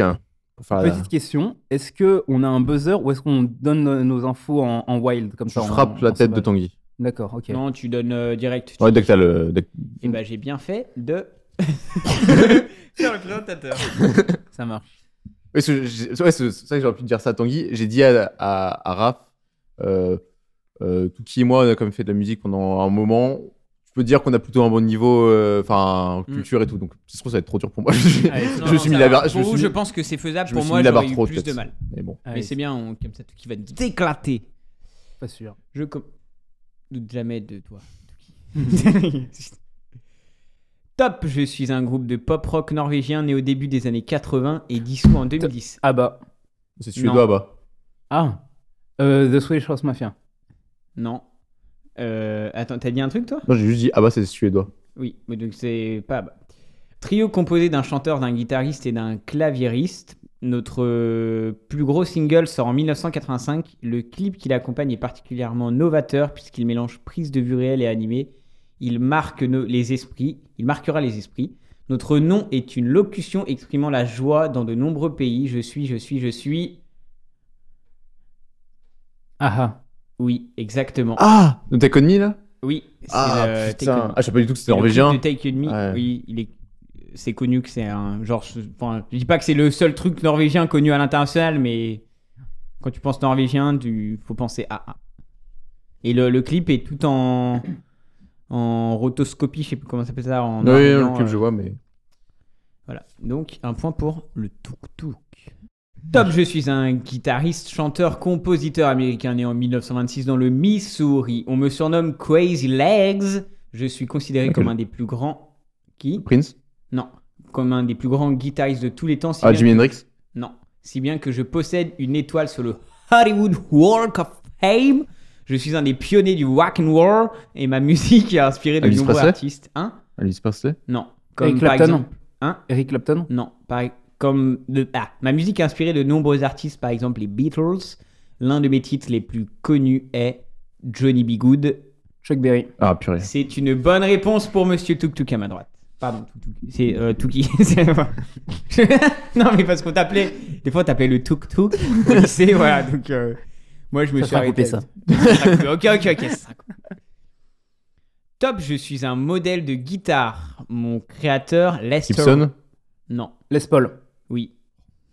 Super. Je suis un modèle de guitare, vraiment. C'est genre, allez hop, on met tout euh, Gibson, Les Paul, machin. D'ailleurs, on dit comment? Les Paul Les ou Paul. Les Paul? Les Paul. parce que j'ai un. Je sais pas si tu connais le manga Beck. Ça me dit quelque chose. C'est un manga sur un groupe de musique euh, et, ils ont- et le- l'auteur a mis pas mal de références. Enfin, on sent qu'il s'y connaît, qu'il a fait un travail de recherche là-dessus. Et du coup, il y a une. Les, une D'ailleurs, Les je crois Paul. que c'est une Les Paul et je sais jamais si tu la prononces à la française vu que ça fait vraiment euh, très française ou pas. euh, voilà. Du coup, on prononce Les Pauls. Bah, je dis pas le truc parce que c'est vraiment euh, trop long et vous avez arrêté avec je suis un modèle de guitare. Top, je suis un compositeur, musicien, pianiste, critique musical, né à Paris en 1862. Mon prénom est Claude, l'un de mes faits d'armes majeurs et prélude à l'après-midi d'un faune en 1894. C'est une bonne réponse. Oh, bien joué. Je laisse derrière moi près de 227 œuvres musicales. Ma musique est souvent comparée au mouvement pictural impressionniste. Je suis cité par Mor- Morgan dans un épisode du Palma Show après avoir interprété un morceau de flûte. On sent que Raphaël a mis ses petites euh, références. Surtout qu'il a vraiment mis ça, qui est un truc le plus dur à trouver en dernier, alors que c'est censé être le truc le plus simple. Ok, top, je suis une chanson issue de l'album Poems, Prayers and Promises, sorti en 1971. Repris en France par Claude François sous le titre J'ai encore ma maison. Ok, c'est euh, Country Road Take Me Home. Exactement. de- Je sais même pas, je sais même pas quelle musique c'est. Si, c'est Take Me Home, Country Roads, nanana. Nanana. Ah oui. West Virginia. Ouais, j'ai plus les paroles, mais euh, voilà, C'est ça. exactement. Ah oui, je suis interprété dans l'épisode 12 de la saison 5 de The Office par Dwight et Andy. Genre vraiment, les petits trucs euh, très pointus, quoi. Top, je suis un instrument de musique acoustique de la famille des idiophones, créé en Suisse en l'an 2000. Ma partie supérieure s'appelle le ding, tandis que l'inférieur s'appelle le gou. Le gu. À mon lancement, il était nécessaire de faire une lettre de motivation et de visiter l'atelier afin de pouvoir m'acheter. Je suis un volume lenticulaire, creux, composé de deux coupelles métalliques embouties. Mon son est apaisant et peut servir de méditation. Ah, je, Je je, suis je- le- je vois ce que c'est, mais je. C'est un truc métallique un peu euh, ouais. en forme de lentille comme ça. Hop, t'as une partie supérieure où tu vas glisser ta main et d'autres où des fois où tu vas tapoter. Ah oui, je vois, Je- oui. je sais- mais je je sais sais pas le nom. Je suis le handpan. Ah, Handpan. je- Handpan pas. ou hang. Ok. Peux arrêter de compter tout qui tu vas me battre. Ah, pas, hein. Oula. Il y en a Question, 9, hein, donc. euh, je- Question, question, mes amis. Solfège. Oula. Petit indice en bas de votre écran. Je peux intervenir sur des blanches, des noires, des croches, des doubles croches, des triples croches. Sur une partition, on m'indique en inscrivant le chiffre 3 au-dessus des notes concernées. Triolet. C'est une bonne réponse à ma gauche. Ouais. Mon nom veut dire 3 à la place de 2, tout simplement car il faut jouer 3 notes au lieu de 2 dans le même temps. Je suis un triolet. Bien joué. Bien joué. Le solfège, les 15 ans de solfège qui carry à ma gauche. Ah, c'est pas le solfège, ça, c'est juste. C'est- c'est musique. Je vais la faire parce que c'est un peu dans le même thème. Je change. Je suis une chanson. Pour nombre d'Africains, mon titre représente le cri poussé par les jeunes militaires se plaignant de la vie de caserne. Mon interprète colombienne a d'abord été moquée pour sa piètre prononciation Waka. des paroles. Ah oui. C'est une bonne réponse. J'ai été créé dans le cadre d'une grande compétition sportive C'est vrai que colombienne, j'ai pensé à Shakira direct, ouais, mais Ouais. t'as trop Les vite. deux ça. sont. euh, Ah oui, bah oui, du coup, oui, Shakira, Waka Waka. Exact. Petite info supplémentaire, à sa sortie, elle a été accusée d'avoir plagié le groupe Golden Sounds, mais un arrangement sera trouvé qualifiant le morceau d'adaptation entre guillemets. Voilà, c'était une petite info supplémentaire euh, pour les fans de, Merci, merci Raphaël. de cette Shakira. info, ouais. de Shakira ou de Waka Waka. Ou de Shaquille O'Neal. Oh, ça prononce pareil. Ah, tu sais qu'on peut aller très loin si tu commences à faire ça. hein. Genre, ne, com- ne commence pas là-dessus. hein. Dernier mot. Top, je suis un symbole graphique. Si deux L majuscules avaient décidé de s'accoupler, leur enfant me ressemblerait sûrement. Appartenant à la famille des altérations, ma fonction est d'indiquer... Ah, c'est le silence? Non. Le soupir? Non. Ma fonction est d'indiquer sur la partition qu'il convient de restituer sa hauteur naturelle à une note précédemment altérée. Ah, le-. Je l'ai plus. Euh, Je suis, je suis, Bécard je suis le Bécard. Oui, Ah, oui, oui, oui, oui. Bien joué. Tu vois, ça le fait, j'ai bien suivi. C'était pas facile. En vrai, je pense que tous ceux que j'avais, Touki les avait largement avant moi. Voilà. Et bah écoute, est-ce que tu as apprécié ce petit jeu? Très bien. bah, il a gagné. Très, C'est très un bien. jeu très court, mais J'ai merci, adoré euh, gagner. merci Bien joué, bien Raphaël, joué. On n'avait pas beaucoup de temps pour euh, préparer le jeu et Non, mais très bon. euh. Très bon jeu. très bon jeu. Merci Raphaël. encore J'ai une apprécié fois. ce moment. Ton épisode arrivera bientôt. Parce que du coup, pour finir la présentation, tu as dit que, t'étais- que potentiellement la musique pourrait devenir professionnelle, mais donc actuellement, tu es architecte. Du coup, C'est tu as ça. fait euh, des études 5 ans là-dedans. C'est ça. Euh, en quelques mots, je sais pas ce que tu as à dire là-dessus, euh, ton métier, euh, ce que tu aimes bien, ce que tu aimes. Hmm. C'est une bonne question. Pourquoi tu es allé là-dedans, par exemple ou- Alors, bon, pourquoi je suis allé là-dedans d'abord? Bonne question. Euh, je suis allé là-dedans parce que je me posais la, que- la question à l'époque où, euh, comme je vous le disais, j'ai toujours beaucoup aimé euh, les, les arts d'expression, enfin les arts en, généraux, en général. Excuse-moi. Il y a plusieurs arts, donc tu peux accorder le en général. Et, euh, et à l'é- à l'époque, je voulais être designer automobile. J'a- J'avais une passion, un gros kiff avec euh, les autos. Et euh, j'adorais dessiner. Et euh, avec mon groupe de potes du collège, on dessinait des, des prototypes de, de voitures. Un peu un truc de très euh, de gars. Oui, les voitures. et Ouais, en fait, euh, et en fait, design, quoi. Exactement.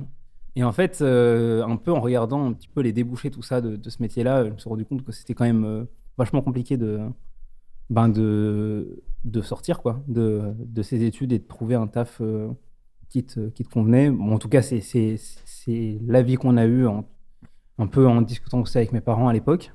Et du coup, donc, le fait est que j'ai toujours été assez bon élève, voire très bon élève, et donc, scolairement parlant.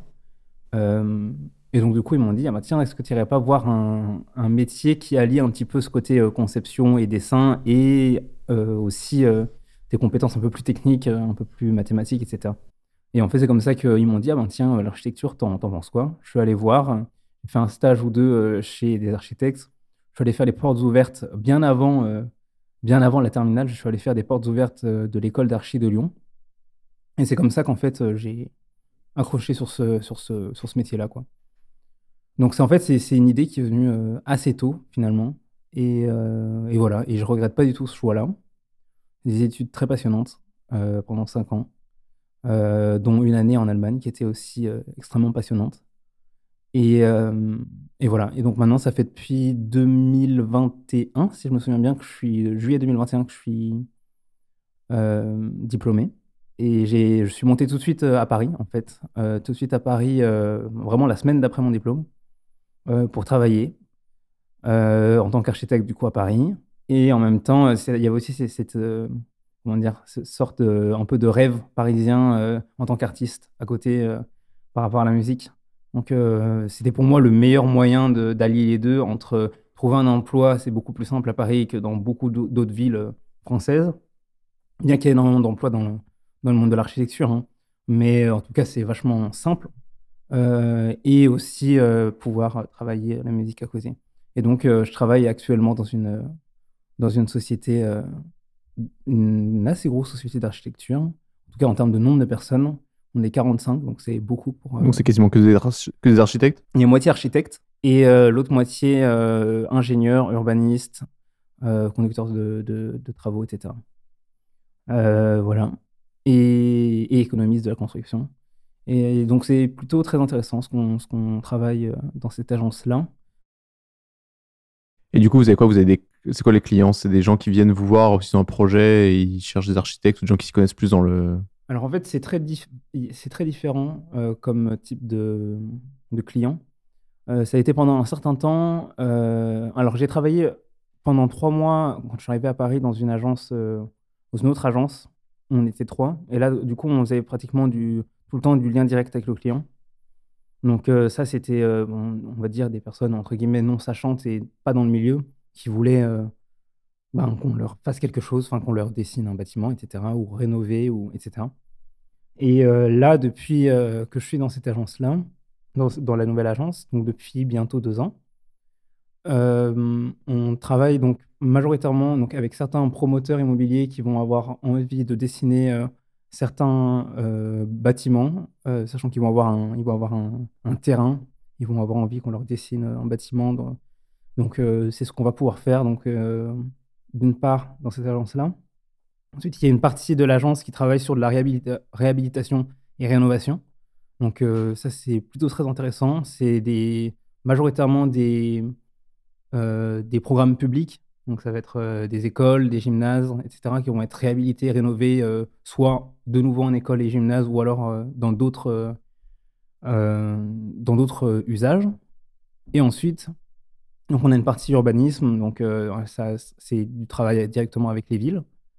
Et une partie concours, donc concours public, réponse, réponse à, à concours public, ou dans laquelle je travaille, et dans laquelle on va plutôt répondre donc à des, à des collectivités euh, locales qui vont vouloir euh, construire euh, différents bâtiments. Donc ça peut être une halle de marché, ça peut être une école, une école publique, un gymnase. là, en ce en ce moment, on travaille sur un gros concours de, réhabilitation et rénovation de Centrale Supélec. Je ne sais pas si vous connaissez une, école plutôt cotée à Paris. Euh, donc, euh, on est en train de, de travailler sur ce gros concours-là. Et donc, les concours, ça peut être vraiment. euh, pardon. Ouais, non, non, mais c'est ça. Les concours, du coup, c'est des genres de appels d'offres où, du coup, il y a Exactement. plusieurs cabinets d'architecture qui vont proposer leur, euh, leur plan Un projet, et, exactement. et eux. euh, mais du coup, euh, le, la collectivité va payer chacun des. Alors en fait, ce qu'il y a, c'est que a priori, euh, tu gagnes euh, le plus d'argent quand tu gagnes le concours, parce qu'après, tu vas être payé aussi pour la- les, les phases suivantes. Ok. Euh, et après, normalement, il y a des indemnités, des dédommagements euh, monétaires vis-à-vis de, De ceux qui ont de ceux qui participé. ont mais- participé, parce que c'est un certain temps horaire passé sur le Oui, c'est ça, parce que sinon, c'est travailler tous gratuitement et moi, j'en prends un et j'en paye qu'un. globalement, les, les indemnités et les dédommagements de concours, ça vaut, ça n'équivalent pas à À tout l'argent investi, ouais. à- à- au taux horaire qui a été investi dans le, dans- concours. C'est très rare. D'accord. Voilà. Et euh, du coup, t'as quoi t'as un- t'as- ils ont, Il y a un budget aussi, du coup, ils disent vous devez dessiner tel truc avec. euh, en, sachant, vous, comment, quand vous le dessinez, que, que tel, euh, avec tel matériau, machin, faut pas que Alors, ils ça. vont nous dire en gros, euh, dans le programme, il va y avoir en général euh, ce dont ils ont les prérequis, euh, donc c'est-à-dire le terrain. Euh, par exemple, s'il va falloir faire un parking en souterrain, si euh, ils ont des matériaux qu'ils veulent utiliser parce que il faut s'adapter au PLU. Donc le PLU, c'est le plan local d'urbanisme. Et donc ça veut dire que chaque ville euh, a un PLU différent, donc qui donne les règles de euh, qu'est-ce qu'on a le droit de construire en termes d'esthétisme de façade dans cette ville-là, de telle manière-là, de, telle manière. Et donc, donc effectivement, ils vont nous dire on veut majoritairement utiliser ce genre de matériaux ou pas. On a euh, cette référence-là. euh, on a cette référence-là qui existe déjà. On aimerait bien un bâtiment qui s'apparente à ce genre de choses. Et après, nous, bien évidemment, notre travail, c'est de leur proposer euh, quelque, un, bâtiment, un projet qui correspond à tout ça. Et donc, effectivement, il y a aussi la, question du budget. Ils nous disent, nous, on a tant d'euros à, donner, à, dépenser dans ce projet-là. Et c'est très rare que leur budget soit à la hauteur de ce que vaut vraiment leur bâtiment, malheureusement. Donc c'est très rare que... C'est le budget qu'ils aimeraient, quoi. Ouais. Ou alors dans ce cas-là, c'est au détriment de, euh, on va, euh, on va remplacer ça par euh, un matériau moins noble, où on va euh, enlever tant de mètres carrés, etc. Du coup, à la fin, ils choisissent à la fois du coup le budget qui est proposé par les, par les, a- par les agences et l'esthétique du bâtiment et comment il est agencé. Quoi. Ben oui, si on fait un gros raccourci, c'est ça. Après, il y a aussi le fonctionnel, hein, parce que c'est des projets, euh, par exemple, on a travaillé sur plusieurs halles de marché, c'est des projets où, le- où le fonctionnel a un- une grosse part, parce que pour gérer tous les flux, entre les flux de, euh, des déchets, des, des personnes qui viennent Oui. vendre dans le marché, etc. Donc il y a aussi une question de le bâtiment fonctionne bien, Oui. en, en termes autant humains que architectural. Quoi. Et toi, du coup, dans l'agence, tu fais une tâche particulière ou... Ouais, alors euh, moi, ma tâche dans l'agence, c'est majoritairement. Alors, euh, je sais pas si vous voyez une imprimante, euh, donc il faut majoritairement que je fasse des impressions euh, et aussi éventuellement les cafés. Euh, ça, c'est quelque chose dans lequel je, je me connais pas mal. Quoi. Et il a commencé très sérieux, je fais putain une imprimante, je fais ok, ça c'est bizarre de se comparer à une imprimante, mais pourquoi pas, puis après les cafés, je fais allez, ça y est, le tuk non. blagueur est de retour.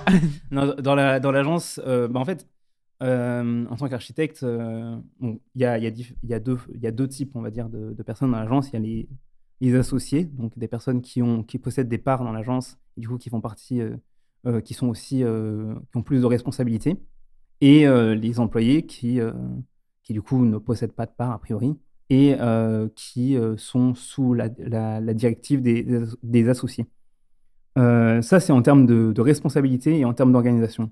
Maintenant, après, en termes de travail pur, théoriquement, euh, on fait globalement tous le même travail, c'est-à-dire euh, produire des plans, euh, proposer des idées de conception des bâtiments, que ce soit esthétique ou fonctionnel, aller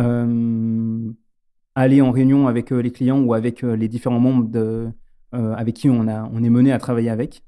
Donc ça peut être des ingénieurs, ça peut être des économistes, ça peut être, ça peut être des paysagistes.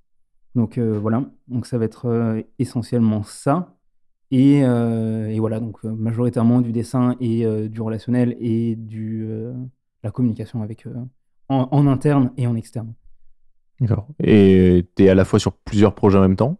Ou t'es attaché à un seul projet à la fois? Ben, on est, on est sur plusieurs projets en même temps en général, euh, parce qu'ils ne vont pas tous à la même vitesse. et Il y a des moments où tu as des moments de flottement dans certains projets et, et pas dans d'autres. Euh, et parfois, tu as les mêmes moments euh, de, gros, de gros rush au même moment euh, sur les deux projets. Donc là, ça fait pas trop plaisir. Mais bon, c'est un, peu le- un peu le jeu, on va dire. Et oui, donc là, ben, par exemple, en ce moment, on est sur deux projets. Enfin, je travaille sur deux projets différents. Un permis de construire. donc, c'est une rénovation de- de d'un ancien château en complexe spa et hôtelier. Et, et le fameux concours de Centrale Supélec euh, dans lequel on, on travaille actuellement. Et sur les projets, c'est vous êtes combien d'architectes dessus? Euh, alors, euh, ça, dépend, ça dépend beaucoup. Ça dépend déjà en concours ou pas en concours. Parce que déjà, ça dépend si on parle de- des architectes en interne ou en tout dans le groupement. En gros, ce qui se passe, c'est qu'en concours, sur des gros concours, souvent, on nous demande de répondre en, en groupement et non pas juste l'architecte. Donc, ça veut dire que tu vas prendre un groupement qui va être composé euh, de, en général, plusieurs cabinets d'architectes, donc deux cabinets d'architectes, euh, et ensuite d'économistes, de, de bureaux structures, fluides, etc euh, et paysagiste et potentiellement entreprise générale. Et tout ça va, fon- va, va constituer en fait euh, un groupement euh, qui va répondre, qui va donner un projet. Et en fait, euh, chaque... euh, C'est-à-dire que Comme ça, comme ça, dès qu'ils acceptent le, le projet, et ça, toutes les entreprises sont déjà sélectionnées, ça part et c'est lancé. Exactement. Et donc, du coup, euh, ça arrive que euh, euh, ça arrive fréquemment qu'on travaille conjointement avec un autre euh, cabinet d'architecture sur des, concours. Euh, maintenant, en, in- en interne, combien d'architectes travaillent en même temps? Nous, on est trois dans ma cellule. Euh, trois, euh, parmi les, 40 les 25 autres personnes qui sont architectes dans l'agence. Euh, et euh, dans les autres, euh, dans le, cabinet euh, conjoint dans notre groupement, euh, ils doivent être euh, ouais, 4-5 à peu près. Et les projets, ils sont, ils sont affectés à la cellule, pas à toi, ça? Ils sont affectés à la cellule, donc effectivement. Donc vous trois, vous travaillez à la fois sur les deux mêmes projets? Exactement. Exactement. Et euh, ça te plaît bien, du coup, comme. euh, Alors c'est un, oui, c'est un, très, un métier taf? très intéressant. Euh, maintenant, il y a quelque chose que j'aimerais éventuellement plus voir, qui aussi m'attirait beaucoup à l'époque, euh, euh, avant d'être professionnel dans le métier, que j'ai pas encore trop eu l'occasion d'aborder, c'est le fait de se déplacer en chantier et de voir aussi ton projet euh, émerger. Quelque chose de très satisfaisant aussi en tant qu'architecte de, travailler pour qu'ensuite euh, le projet euh, voit le jour. Et c'est quelque chose que j'ai pas encore trop eu le temps depuis que je suis professionnel, enfin pas trop eu l'occasion en fait de voir. Et donc c'est effectivement quelque chose que j'aimerais voir, j'aimerais bien avoir l'occasion de voir dans le futur quoi. Partie des thèmes? tu vas prendre le bol dans lequel auront des petits papiers qui sont des petits thèmes. Tu vas mélanger un petit peu, piocher un thème, le dire à voix haute dans le micro. Mélange et bien. ouais. Simon va t'expliquer en quoi consiste le thème. Ça- C'est c'est- c'est parti. C'est parti. Un thème qui a déjà été abordé. Comme tous, je crois. Mais Il s'appelle Voyage. Voyage, voyage,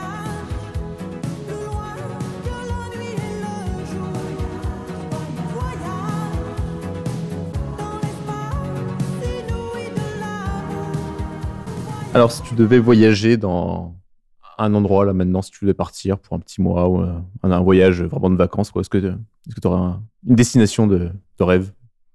Là, tout de suite, honnêtement, euh, j'ai eu beaucoup envie de, de voyager euh, pendant mes études. Euh, et le corona m'a vachement donné, euh, m'a vachement calmé cette envie de voyager. C'est marrant comment tu dis le coronage. en fait, tu sais, c'est le Covid, Covid-19 ou machin, le, le corona. Mais pas le coronavirus, non, juste, Non, le, corona. corona. La corona. Juste la bière corona. Exactement.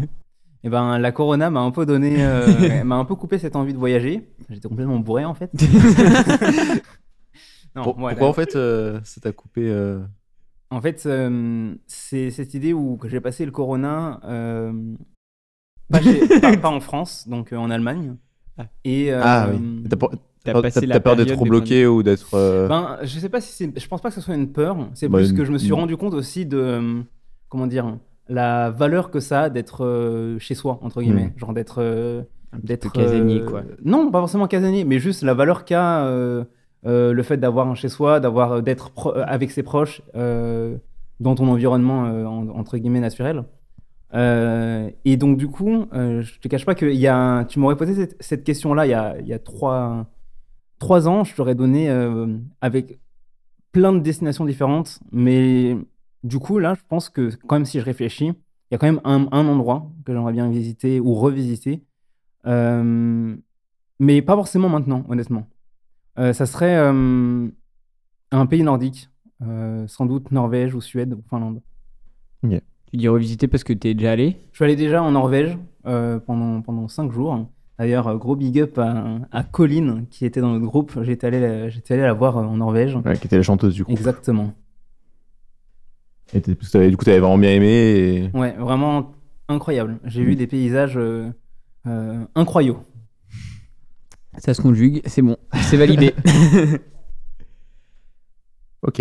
Et euh, maintenant, je vais te t'obliger à aller vivre dans un, un pays. Tu dois quitter la France. Tu dois t'installer et vivre pour le restant de ta vie dans un pays. Lequel tu choisis? Hmm. Bonne question. Euh, eh ben écoute, euh, je, j'en ai aucune idée. Et bah très bien, parfait. Je pense que, mais non, mais je pense quand même. euh, bon, je, je connais pas assez pour pour dire, mais je pense que j'aimerais bien que ce soit un pays nordique. Encore une fois. Et je pense que ça serait ça serait euh, au Danemark, Ok. Avec un peu plus de soleil que la Norvège, quoi, du coup. à peine plus. À peine plus, oui. Danemark. euh. Bon, il fait peut-être pas très beau, mais je pense pas que t'as pas des, t'as pas des nuits de. Oui, bah t'es moins, 18 t'es heures, moins, au quoi. polaire- t'es moins dans le cercle polaire. Ouais. c'est sûr. Ok. Exactement. Et troisième voyage. Si tu devais voyager dans le temps, à quelle époque tu irais vivre? Hmm. Ça peut être le futur. Non. Ah pour de vrai? Bah, on connaît pas ce qui va. D'accord, Enfin, bon, tu peux, imaginer- tu peux faire des suppositions si tu veux, mais bon, c'est pas. Ok, dans le passé, si Dans tu le passé. devais venir euh, dans le passé, vers quelle époque serais-tu? Le Moyen Âge direct. non, c'est pas vrai.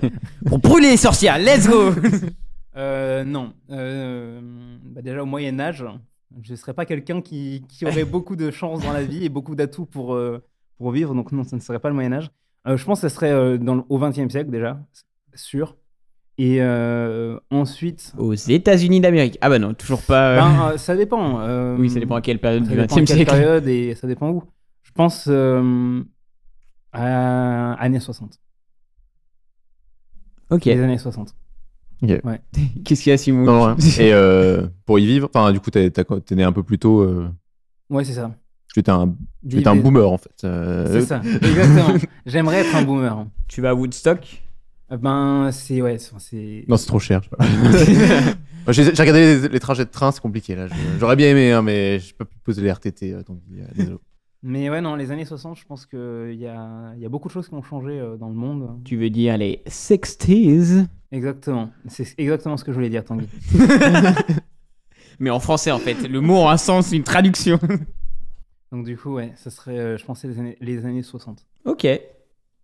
C'est bien. Plus. Emilia avait répondu les années 70, je crois, Ouais, aux États-Unis, il me semble. Ouais, c'était les années disco qui est. Ouais. ouais. Ouais, ça serait plus le, le début euh, du rock'n'roll et des années hippies. Et du, et du punk aussi euh, en Grande-Bretagne. Ok. Je savais pas du tout que le punk était né en Grande-Bretagne Oui, et encore moins dans les années 60. les Sex Pistols.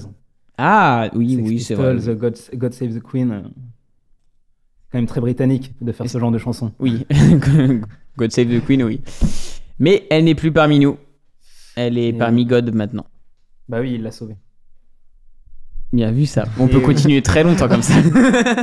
Et t'avais dit que. Non, je rebondis encore sur un truc de la présentation. T'avais dit que t'avais fait euh, pas mal de sports euh, compétitifs quand t'étais plus, euh, plus jeune. Donc Mhm. c'était. euh, moi j'ai en tête le BMX. Il y en a un autre de sport ou c'était essentiellement celui-là? Ouais, euh, j'ai fait aussi de la bachata en compétition euh, avec, euh, avec euh, ma famille. C'était très sympa. Euh, on allait en, en compétition pendant les week-ends euh, faire la bachata, quoi. Non, c'est faux. très très faux. J'étais en mode. Alors ils rigolent tous les deux. Est-ce que c'est vrai? Est-ce que c'est faux? Ouais, je vais juste pas exploser de rire dans le micro. Non, euh, donc oui, effectivement, j'ai fait du BMX Race en compétition pendant euh, une dizaine d'années, euh, à assez haut niveau. C'était très très cool cette période-là de, de ma vie.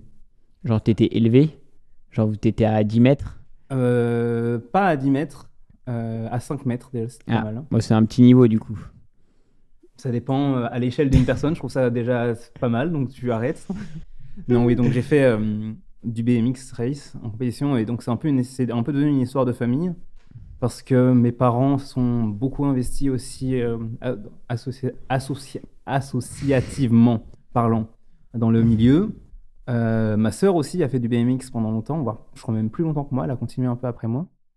Euh, et après, en compétition, euh, bon, en fait, c'est le sport sur lequel on s'est beaucoup investi en compétition. Et après, j'ai un peu fait de la compétition dans d'autres sports, mais dans ce cas-là, ça a été plus euh, la compétition spontanée. Donc, je, me suis, je, je me suis en fait mis au vélo de route à côté du, du BMX pour bosser la préparation physique un petit peu d'hiver euh, et le, euh, pendant, à partir de, mon adolescence, euh, je sais plus vraiment vers quel âge, 13-14 ans à peu près. Et ensuite, euh, j'ai fait aussi beaucoup de natation quand j'étais jeune, beaucoup plus jeune, euh, mais pas dans un but de compétition, vraiment juste euh, de, de loisir. Et, euh, et donc, euh, avec ça, euh, j'ai commencé le, à courir après. Et donc, je me suis dit, en, grâce à notre très bon ami en commun, Paco, qui faisait du triathlon à l'époque, et du coup, euh, c'est avec, euh, avec euh, Paco que j'ai fait quelques triathlons. Ah, quand même. Voilà. Et puis, euh, et puis, du coup, quelques trails euh, aussi. euh. C'est vrai qu'en course, t'étais quand même assez bon. Je voyais tes temps que tu te tapais aux 10 km ou au. Ouais, ouais, ouais, oui, c'est ça. Mais après, c'était le- ce que je disais, c'était spontané dans le sens où je me suis pas mis dans une, dans une, dans une démarche où j'allais dans un club pour m'entraîner. C'était vraiment Oui, de faire euh, des. s'inscrire à un, s'inscrire un, un trail et puis, euh, Oui, et bah, s'entraîner. et puis Ouais, ça, il y a, y a pas. Enfin, le terme de compétition, c'est juste à des courses qui sont organisées et tu as Exactement. envie de te voir un peu juste le niveau. De toute façon, même si c'est une course, c'est la plupart des courses que les gens font, en tout cas à notre niveau, même si c'est un bon niveau, mais c'est de voir combien de temps tu fais, c'est de mesurer un peu tes capacités à toi. C'est pas forcément de, de battre tout le monde, parce que tu sais que tu pourras pas battre tout le monde à part si t'es vraiment dans les top, top, top niveaux. Quoi. Après, euh, moi, mon but ça a toujours été. Après, non, mais là, je vais parler D'écraser vraiment- la je- Je vais concurrence. vraiment parler sérieusement.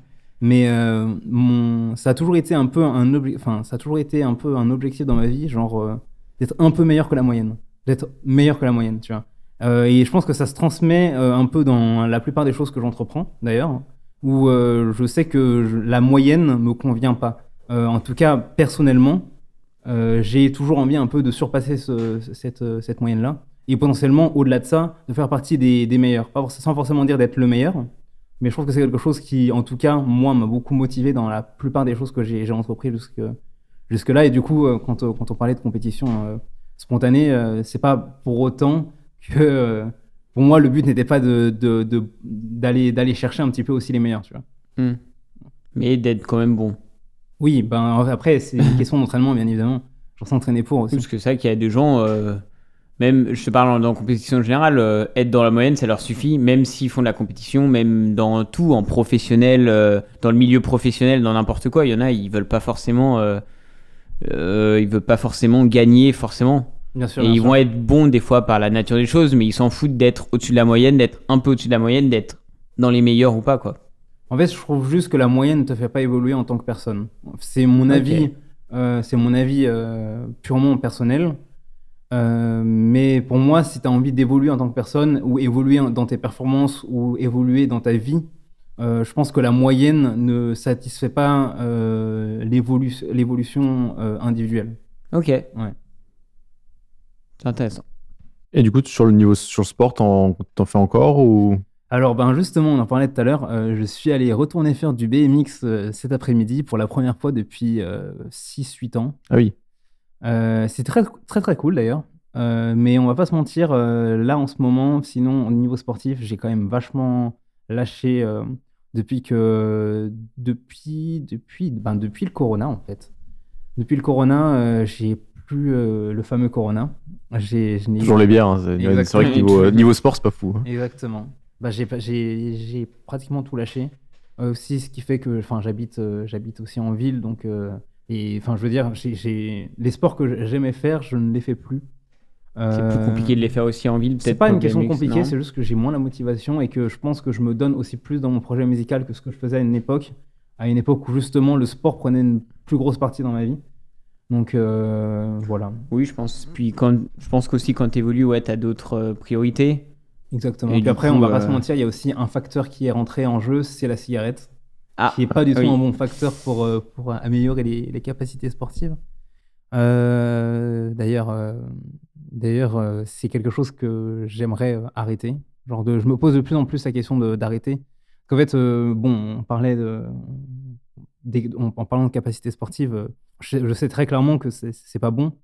Après, y a, en termes d'addiction, euh, c'est des choses euh, où si t'es pas euh, à 100% raccord avec toi-même, que tu as envie d'arrêter, c'est très très compliqué d'arrêter. Oui. Donc, euh, donc voilà. Euh, je pense que c'est. Mais là, j'en arrive à un point où, en ayant refait du sport récemment, je me rends compte que je sens vraiment les, Les impacts les négatifs impacts de la cigarette. négatifs, exactement de, de la cigarette et que c'est pas quelque chose que j'ai envie de, de, de porter euh, loin dans ma vie.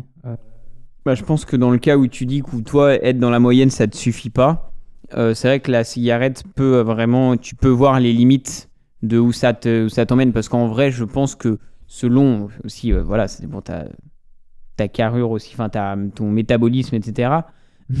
mais euh, je pense que le sport n'est pas incompatible avec la cigarette, mais c'est à quel point tu le doses le sport et à quel point tu veux te- t'investir dans le sport et à quel point tu veux t'améliorer dans les performances de ton sport. Et tu as entendu, maman, si tu écoutes ce podcast, Tanguy a dit que c'était pas grave si je fumais. Euh, maman de Touki, j'ai pas dit ça, j'ai pas dit ça. Il, il surinterprète mes propos, non. Coupez, coupez, coupez. C'est la fin de ce podcast. Non, mais oui, c'est- Oui. je suis d'accord. non, mais on est d'accord, on est d'accord là-dessus. Si tu étais face à toi, enfant, qui est-ce que tu aurais un, un conseil ou un truc à, à lui dire? Euh, À te dire. Alors déjà, euh, Touki enfant, c'est quel âge Euh, Ouais. Simon, sois précis dans tes questions, s'il te plaît, un peu. 10 ans 10 ans. Donc 10 ans. Non, mais parce que j'essaie de contextualiser aussi où. Parce que euh, j'étais vraiment teubé avant 9 ans. À partir de 10 ans, ça allait un peu mieux. Donc, euh, non, non, non, je, je réfléchis plutôt en termes de là où j'en étais dans ma vie à ce moment-là. Euh, bah, tu commençais à rentrer en bourse un peu, à avoir des actions et tout, à avoir un projet immobilier, non? Euh, alors à ce moment-là de ma vie, euh, je pense que ce que, ce que j'aurais envie de dire euh, à, à c'est déjà d'avoir confiance en lui. D'ailleurs, euh, on, va, on, va, on va passer un- une petite aparté. Euh, Touki, c'est un nom malgache, donc de Madagascar, euh, qui signifie confiance. Ah, Ah, bah dis donc. Euh, tu le, portes, tu le portais pas très bien. le rire, le rire de ce genre de. Non, mais en fait, euh, la, question, en fait, ça a toujours été un petit peu, euh, enfin, je pense, comme dans la vie de, toute personne, la confiance c'est quelque chose un peu qui varie et qui fluctue dans la vie euh, sur différents, sur différents domaines.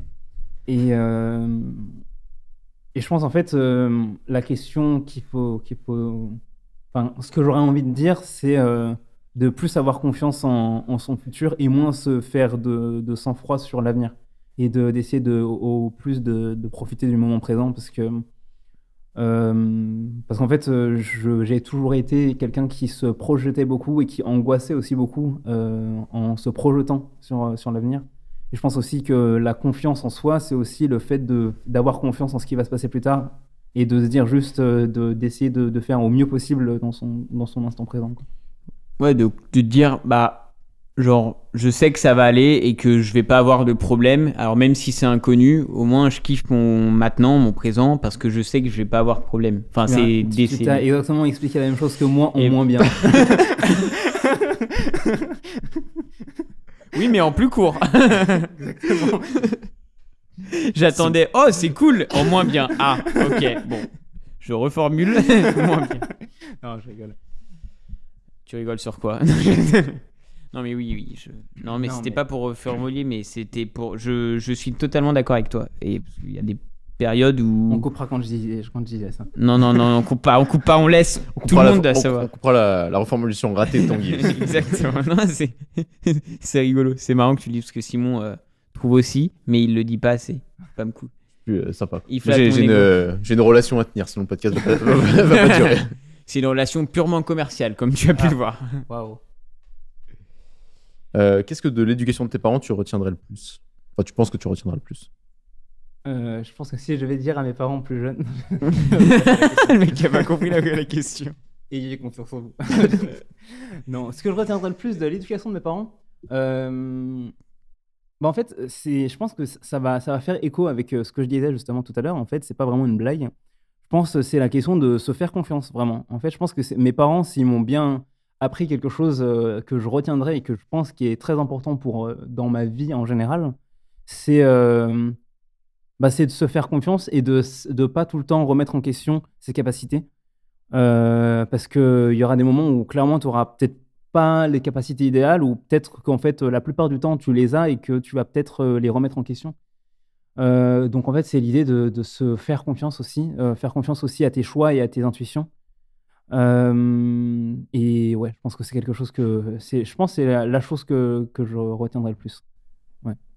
D'où le fait que tu vas répéter ça au petit je Touki, répéterai, je répéterai ça à- au petit Touki et que si jamais un jour euh, je, je devenais parent, euh, je répéterai ça à la maison. En fait, tes parents, c'est toi la question qui. Non, bon. Je vais trop loin, je vais trop loin. Je vais faire une reformulation de ta blague, mais en moins bien, en fait. Est-ce qu'il y a une place à la spiritualité dans ta vie, Hmm. Bonne question.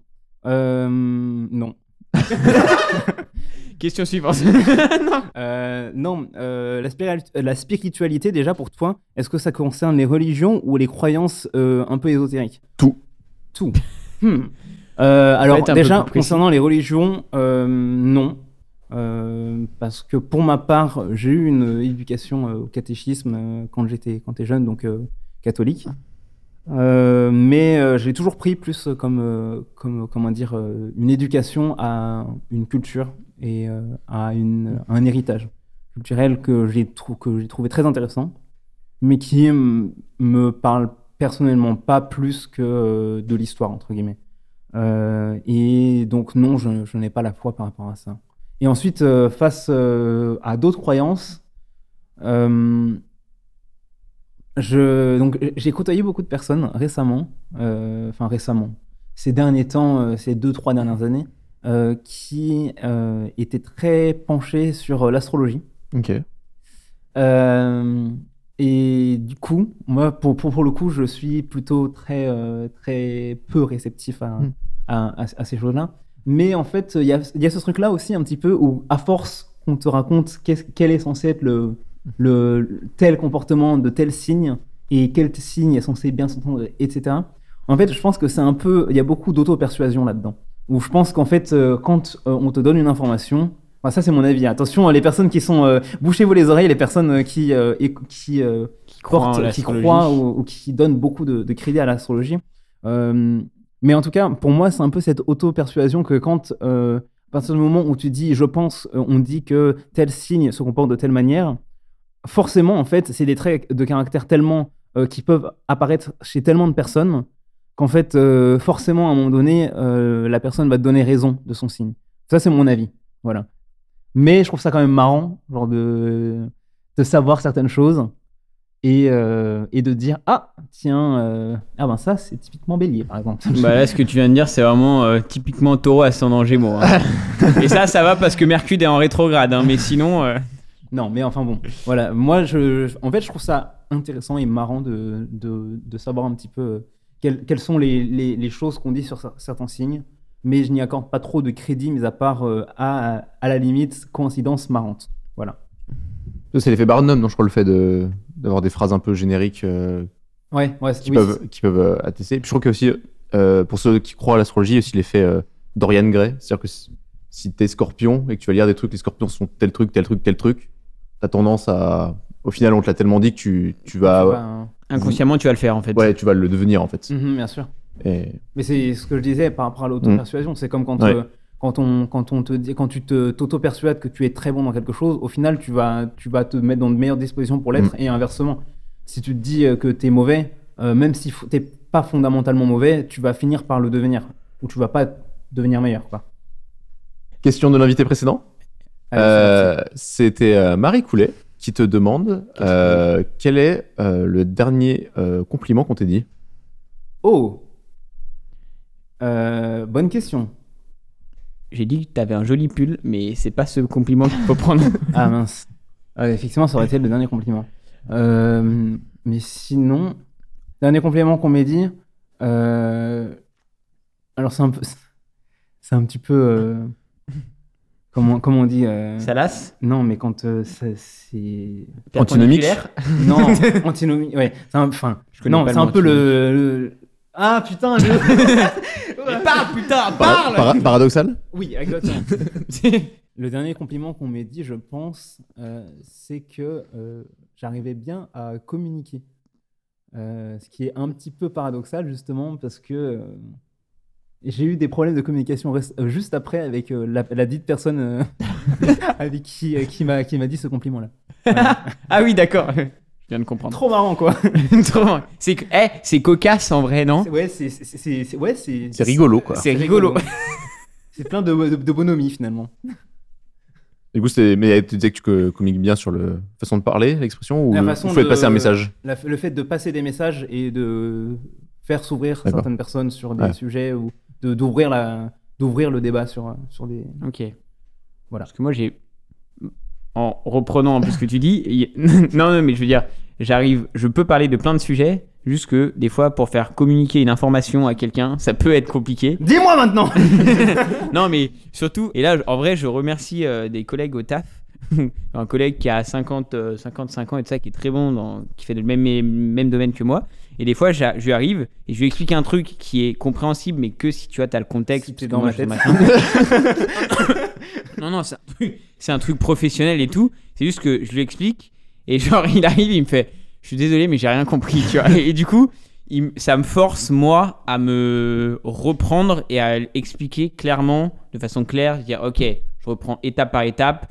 Je ressors du domaine très précis où j'étais, où je me mets une question très précise et je mets du contexte, etc. Mhm. Et du coup, euh, voilà, j'ai un peu plus de mal, à, bah, comme vous l'avez vu euh, durant ce podcast, à, À bien- à bien parler. straight to the, to the but, to the goal. to the point. Exactement, to the point. Mais euh, voilà, Bon, les problèmes de communication, voilà. Voilà. Eh ben, c'est les. Et cinq sens, Exactement. Les jingle. cinq sens, c'est un c'est un très bon kebab euh, à Vaux-en-Velin. Euh, ils font vraiment des tacos qui sont lourds, donc vraiment allez-y. Car de bouche à oreille, j'entends dire aujourd'hui que l'éveil des cinq sens a de beaux jours devant lui. Le maroilles. Oh, oh, un pré-shot. C'est un pré-shot de la question de Simon. T'es trop fort, mec. Vas-y, deuxième question maintenant. Deuxième- Ouais, tu dis tous les mots et après nous, on verra quelle question ça ira. Le bruit de la mer. oh, yes Le bruit de la mer. En plus, c'est pas cinq fois qu'il a été dit. mais je sais, mais je sais, j'ai juste Et- répété. Alors que le maroilles, ça n'avait pas été Oui. répété.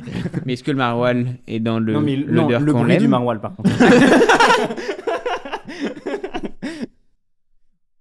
Le son le plus insupportable. Euh, alors moi, je suis un peu misophone sur les bords. Je sais pas si vous savez ce que c'est. Bah, Euh, t'aimes- pas les Non, misos vas-y, développe. Non. C'est le mec qui a pas compris. Mais la misophonie, en fait, euh, ça, ça peut devenir une maladie quand euh, c'est vraiment euh, quand ça t'atteint beaucoup. Mais euh, c'est le fait que certains bruits te provoquent des réactions un peu disproportionnées par rapport à ce que c'est.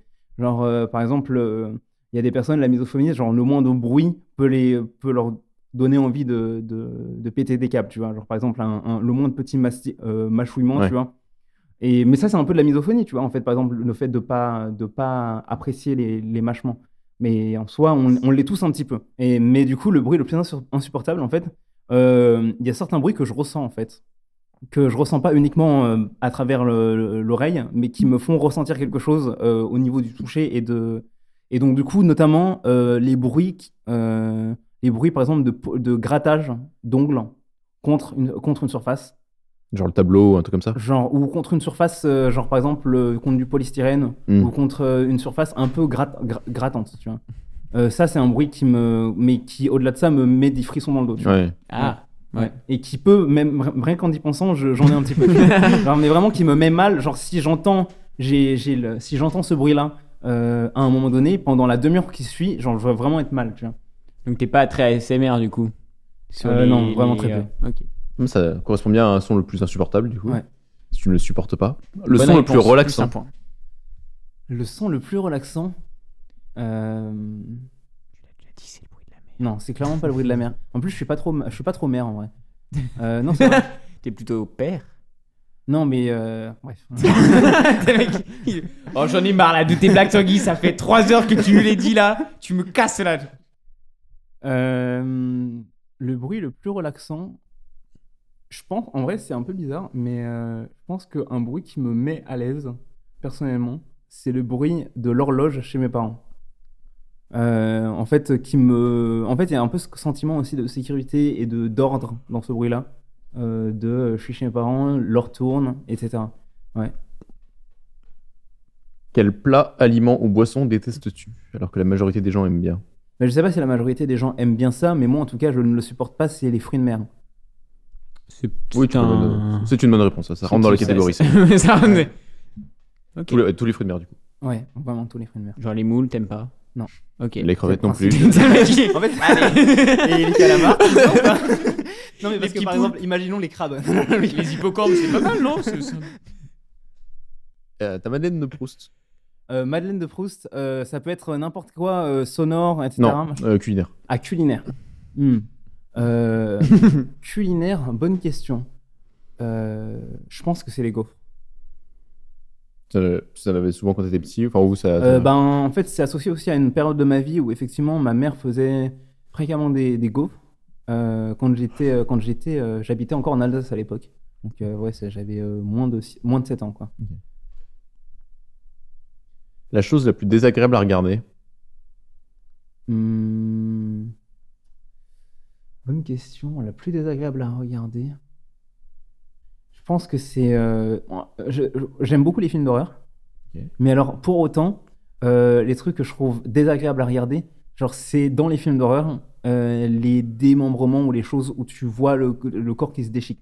Ok. Genre, ça, je trouve ça désagréable. Genre, c'est les moments où, genre, quand, quand, ça, quand c'est un plan qui dure trop longtemps là-dessus, Tu tournes la tête, quoi. Ouais. euh, je fais Ah c'est dans le ciné. Non. Ah là là là là, j'entends plus, j'entends plus. Je vois plus. Euh, devant quoi pourrais-tu te poser des heures? Devant un porno, mon pote On coupera pas, on gardera. Je sais que c'est ton humour, c'est le mien, c'est le nôtre. Ça, on met ça dans l'intro, ça. Ah oui, genre, devant un porno, mon pote Ça sera le short euh, sur Insta. Euh, du coup, euh, quel. euh, Attends, redis-moi la question, excuse-moi, parce que j'ai fait une blague et j'ai oublié la question. Fais une Devant blague, quoi monsieur. pourrais-tu te poser des heures Devant les yeux de mon amoureuse. Qui refait une blague. tu, peux, ré- tu peux répéter la question s'il te plaît, j'ai refait une blague. Et non, en fait, non, c'est pas parce que j'ai plus d'amoureuse. Ouh. Oh. Oh. Oh. J'ai une musique triste. Euh, alors attends. Euh, bon, par contre, on va... je vais essayer de répondre sérieusement à cette question. si on y arrive. Euh, En vrai, je pense que ce que je, pourrais me poser de- euh, devant euh, un paysage de montagne, genre dans la forêt, si je suis posé dans la forêt et que je vois un paysage de montagne et que je suis bien accompagné, je pourrais rester là pendant des heures. La sensation la plus pénible. Euh, j'ai été pendant longtemps, et je le suis encore en fait, euh, assez sujet au malaise vago. Je sais pas si vous voyez ce que c'est. C'est quand tu tombes à la bonne. C'est quand tu tombes dans la moins. voiture. Pas compris. Malaise Ah, vago. vago.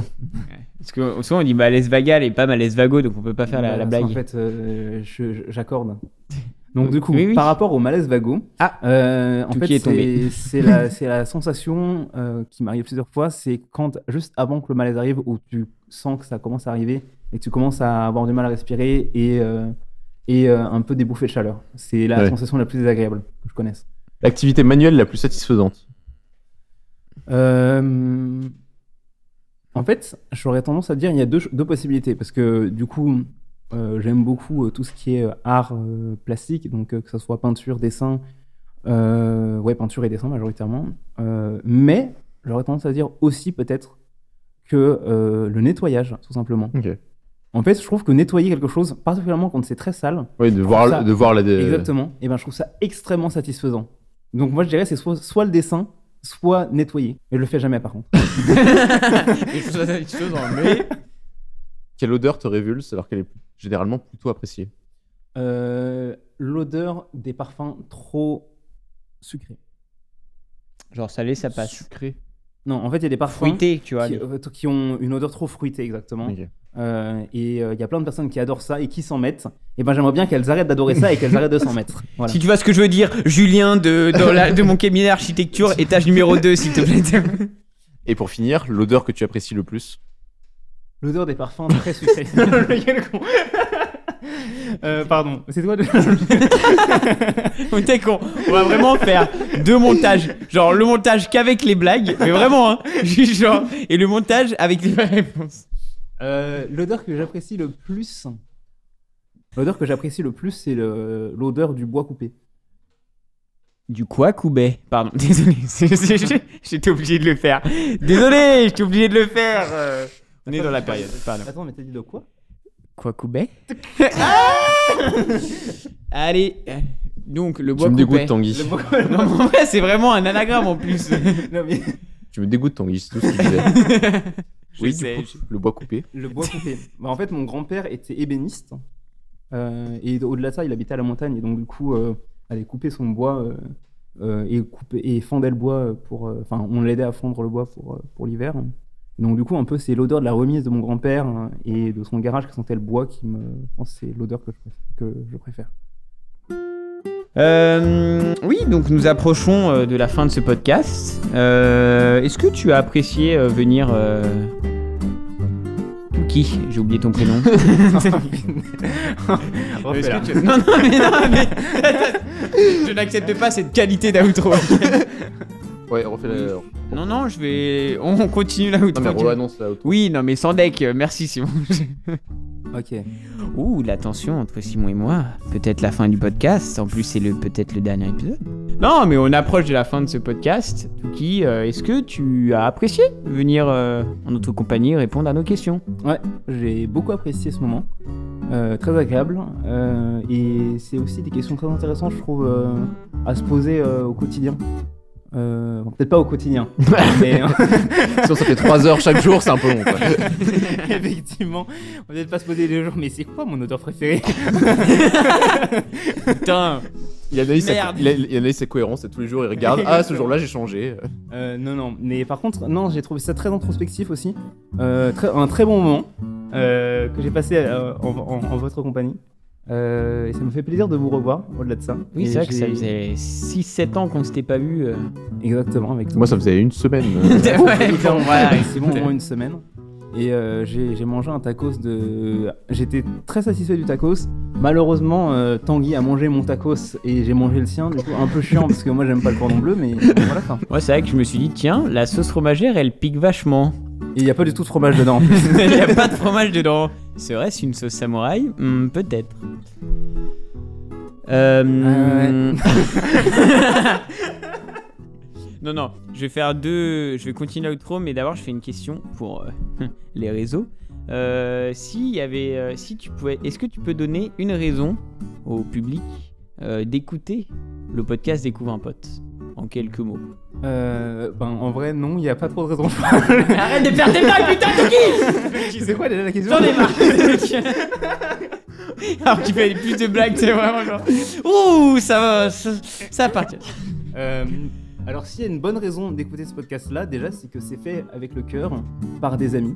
Euh, et ensuite, euh, très intéressant, euh, moi, Pour avoir été un consommateur de ce podcast-là avant d'y arriver, avant d'être invité, j'ai trouvé ça très intéressant pour découvrir la façon de voir les choses de, personnes que j'ai connues ou que je n'ai pas connues, et aussi les trajectoires de vie en tant que, en, nouvelle, comment, on appelle ça?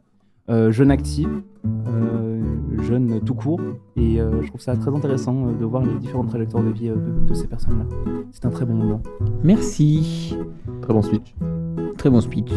Euh, avant de totalement clore ce podcast, euh, nous demandons toujours aux personnes invitées à quel mot tu penses en ce moment, euh, voilà, Ah, pour finir ce clore le podcast. sans réfléchir. Sans réfléchir.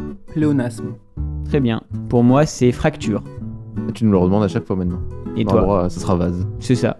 Et bah merci à tous et à toutes de nous avoir écoutés.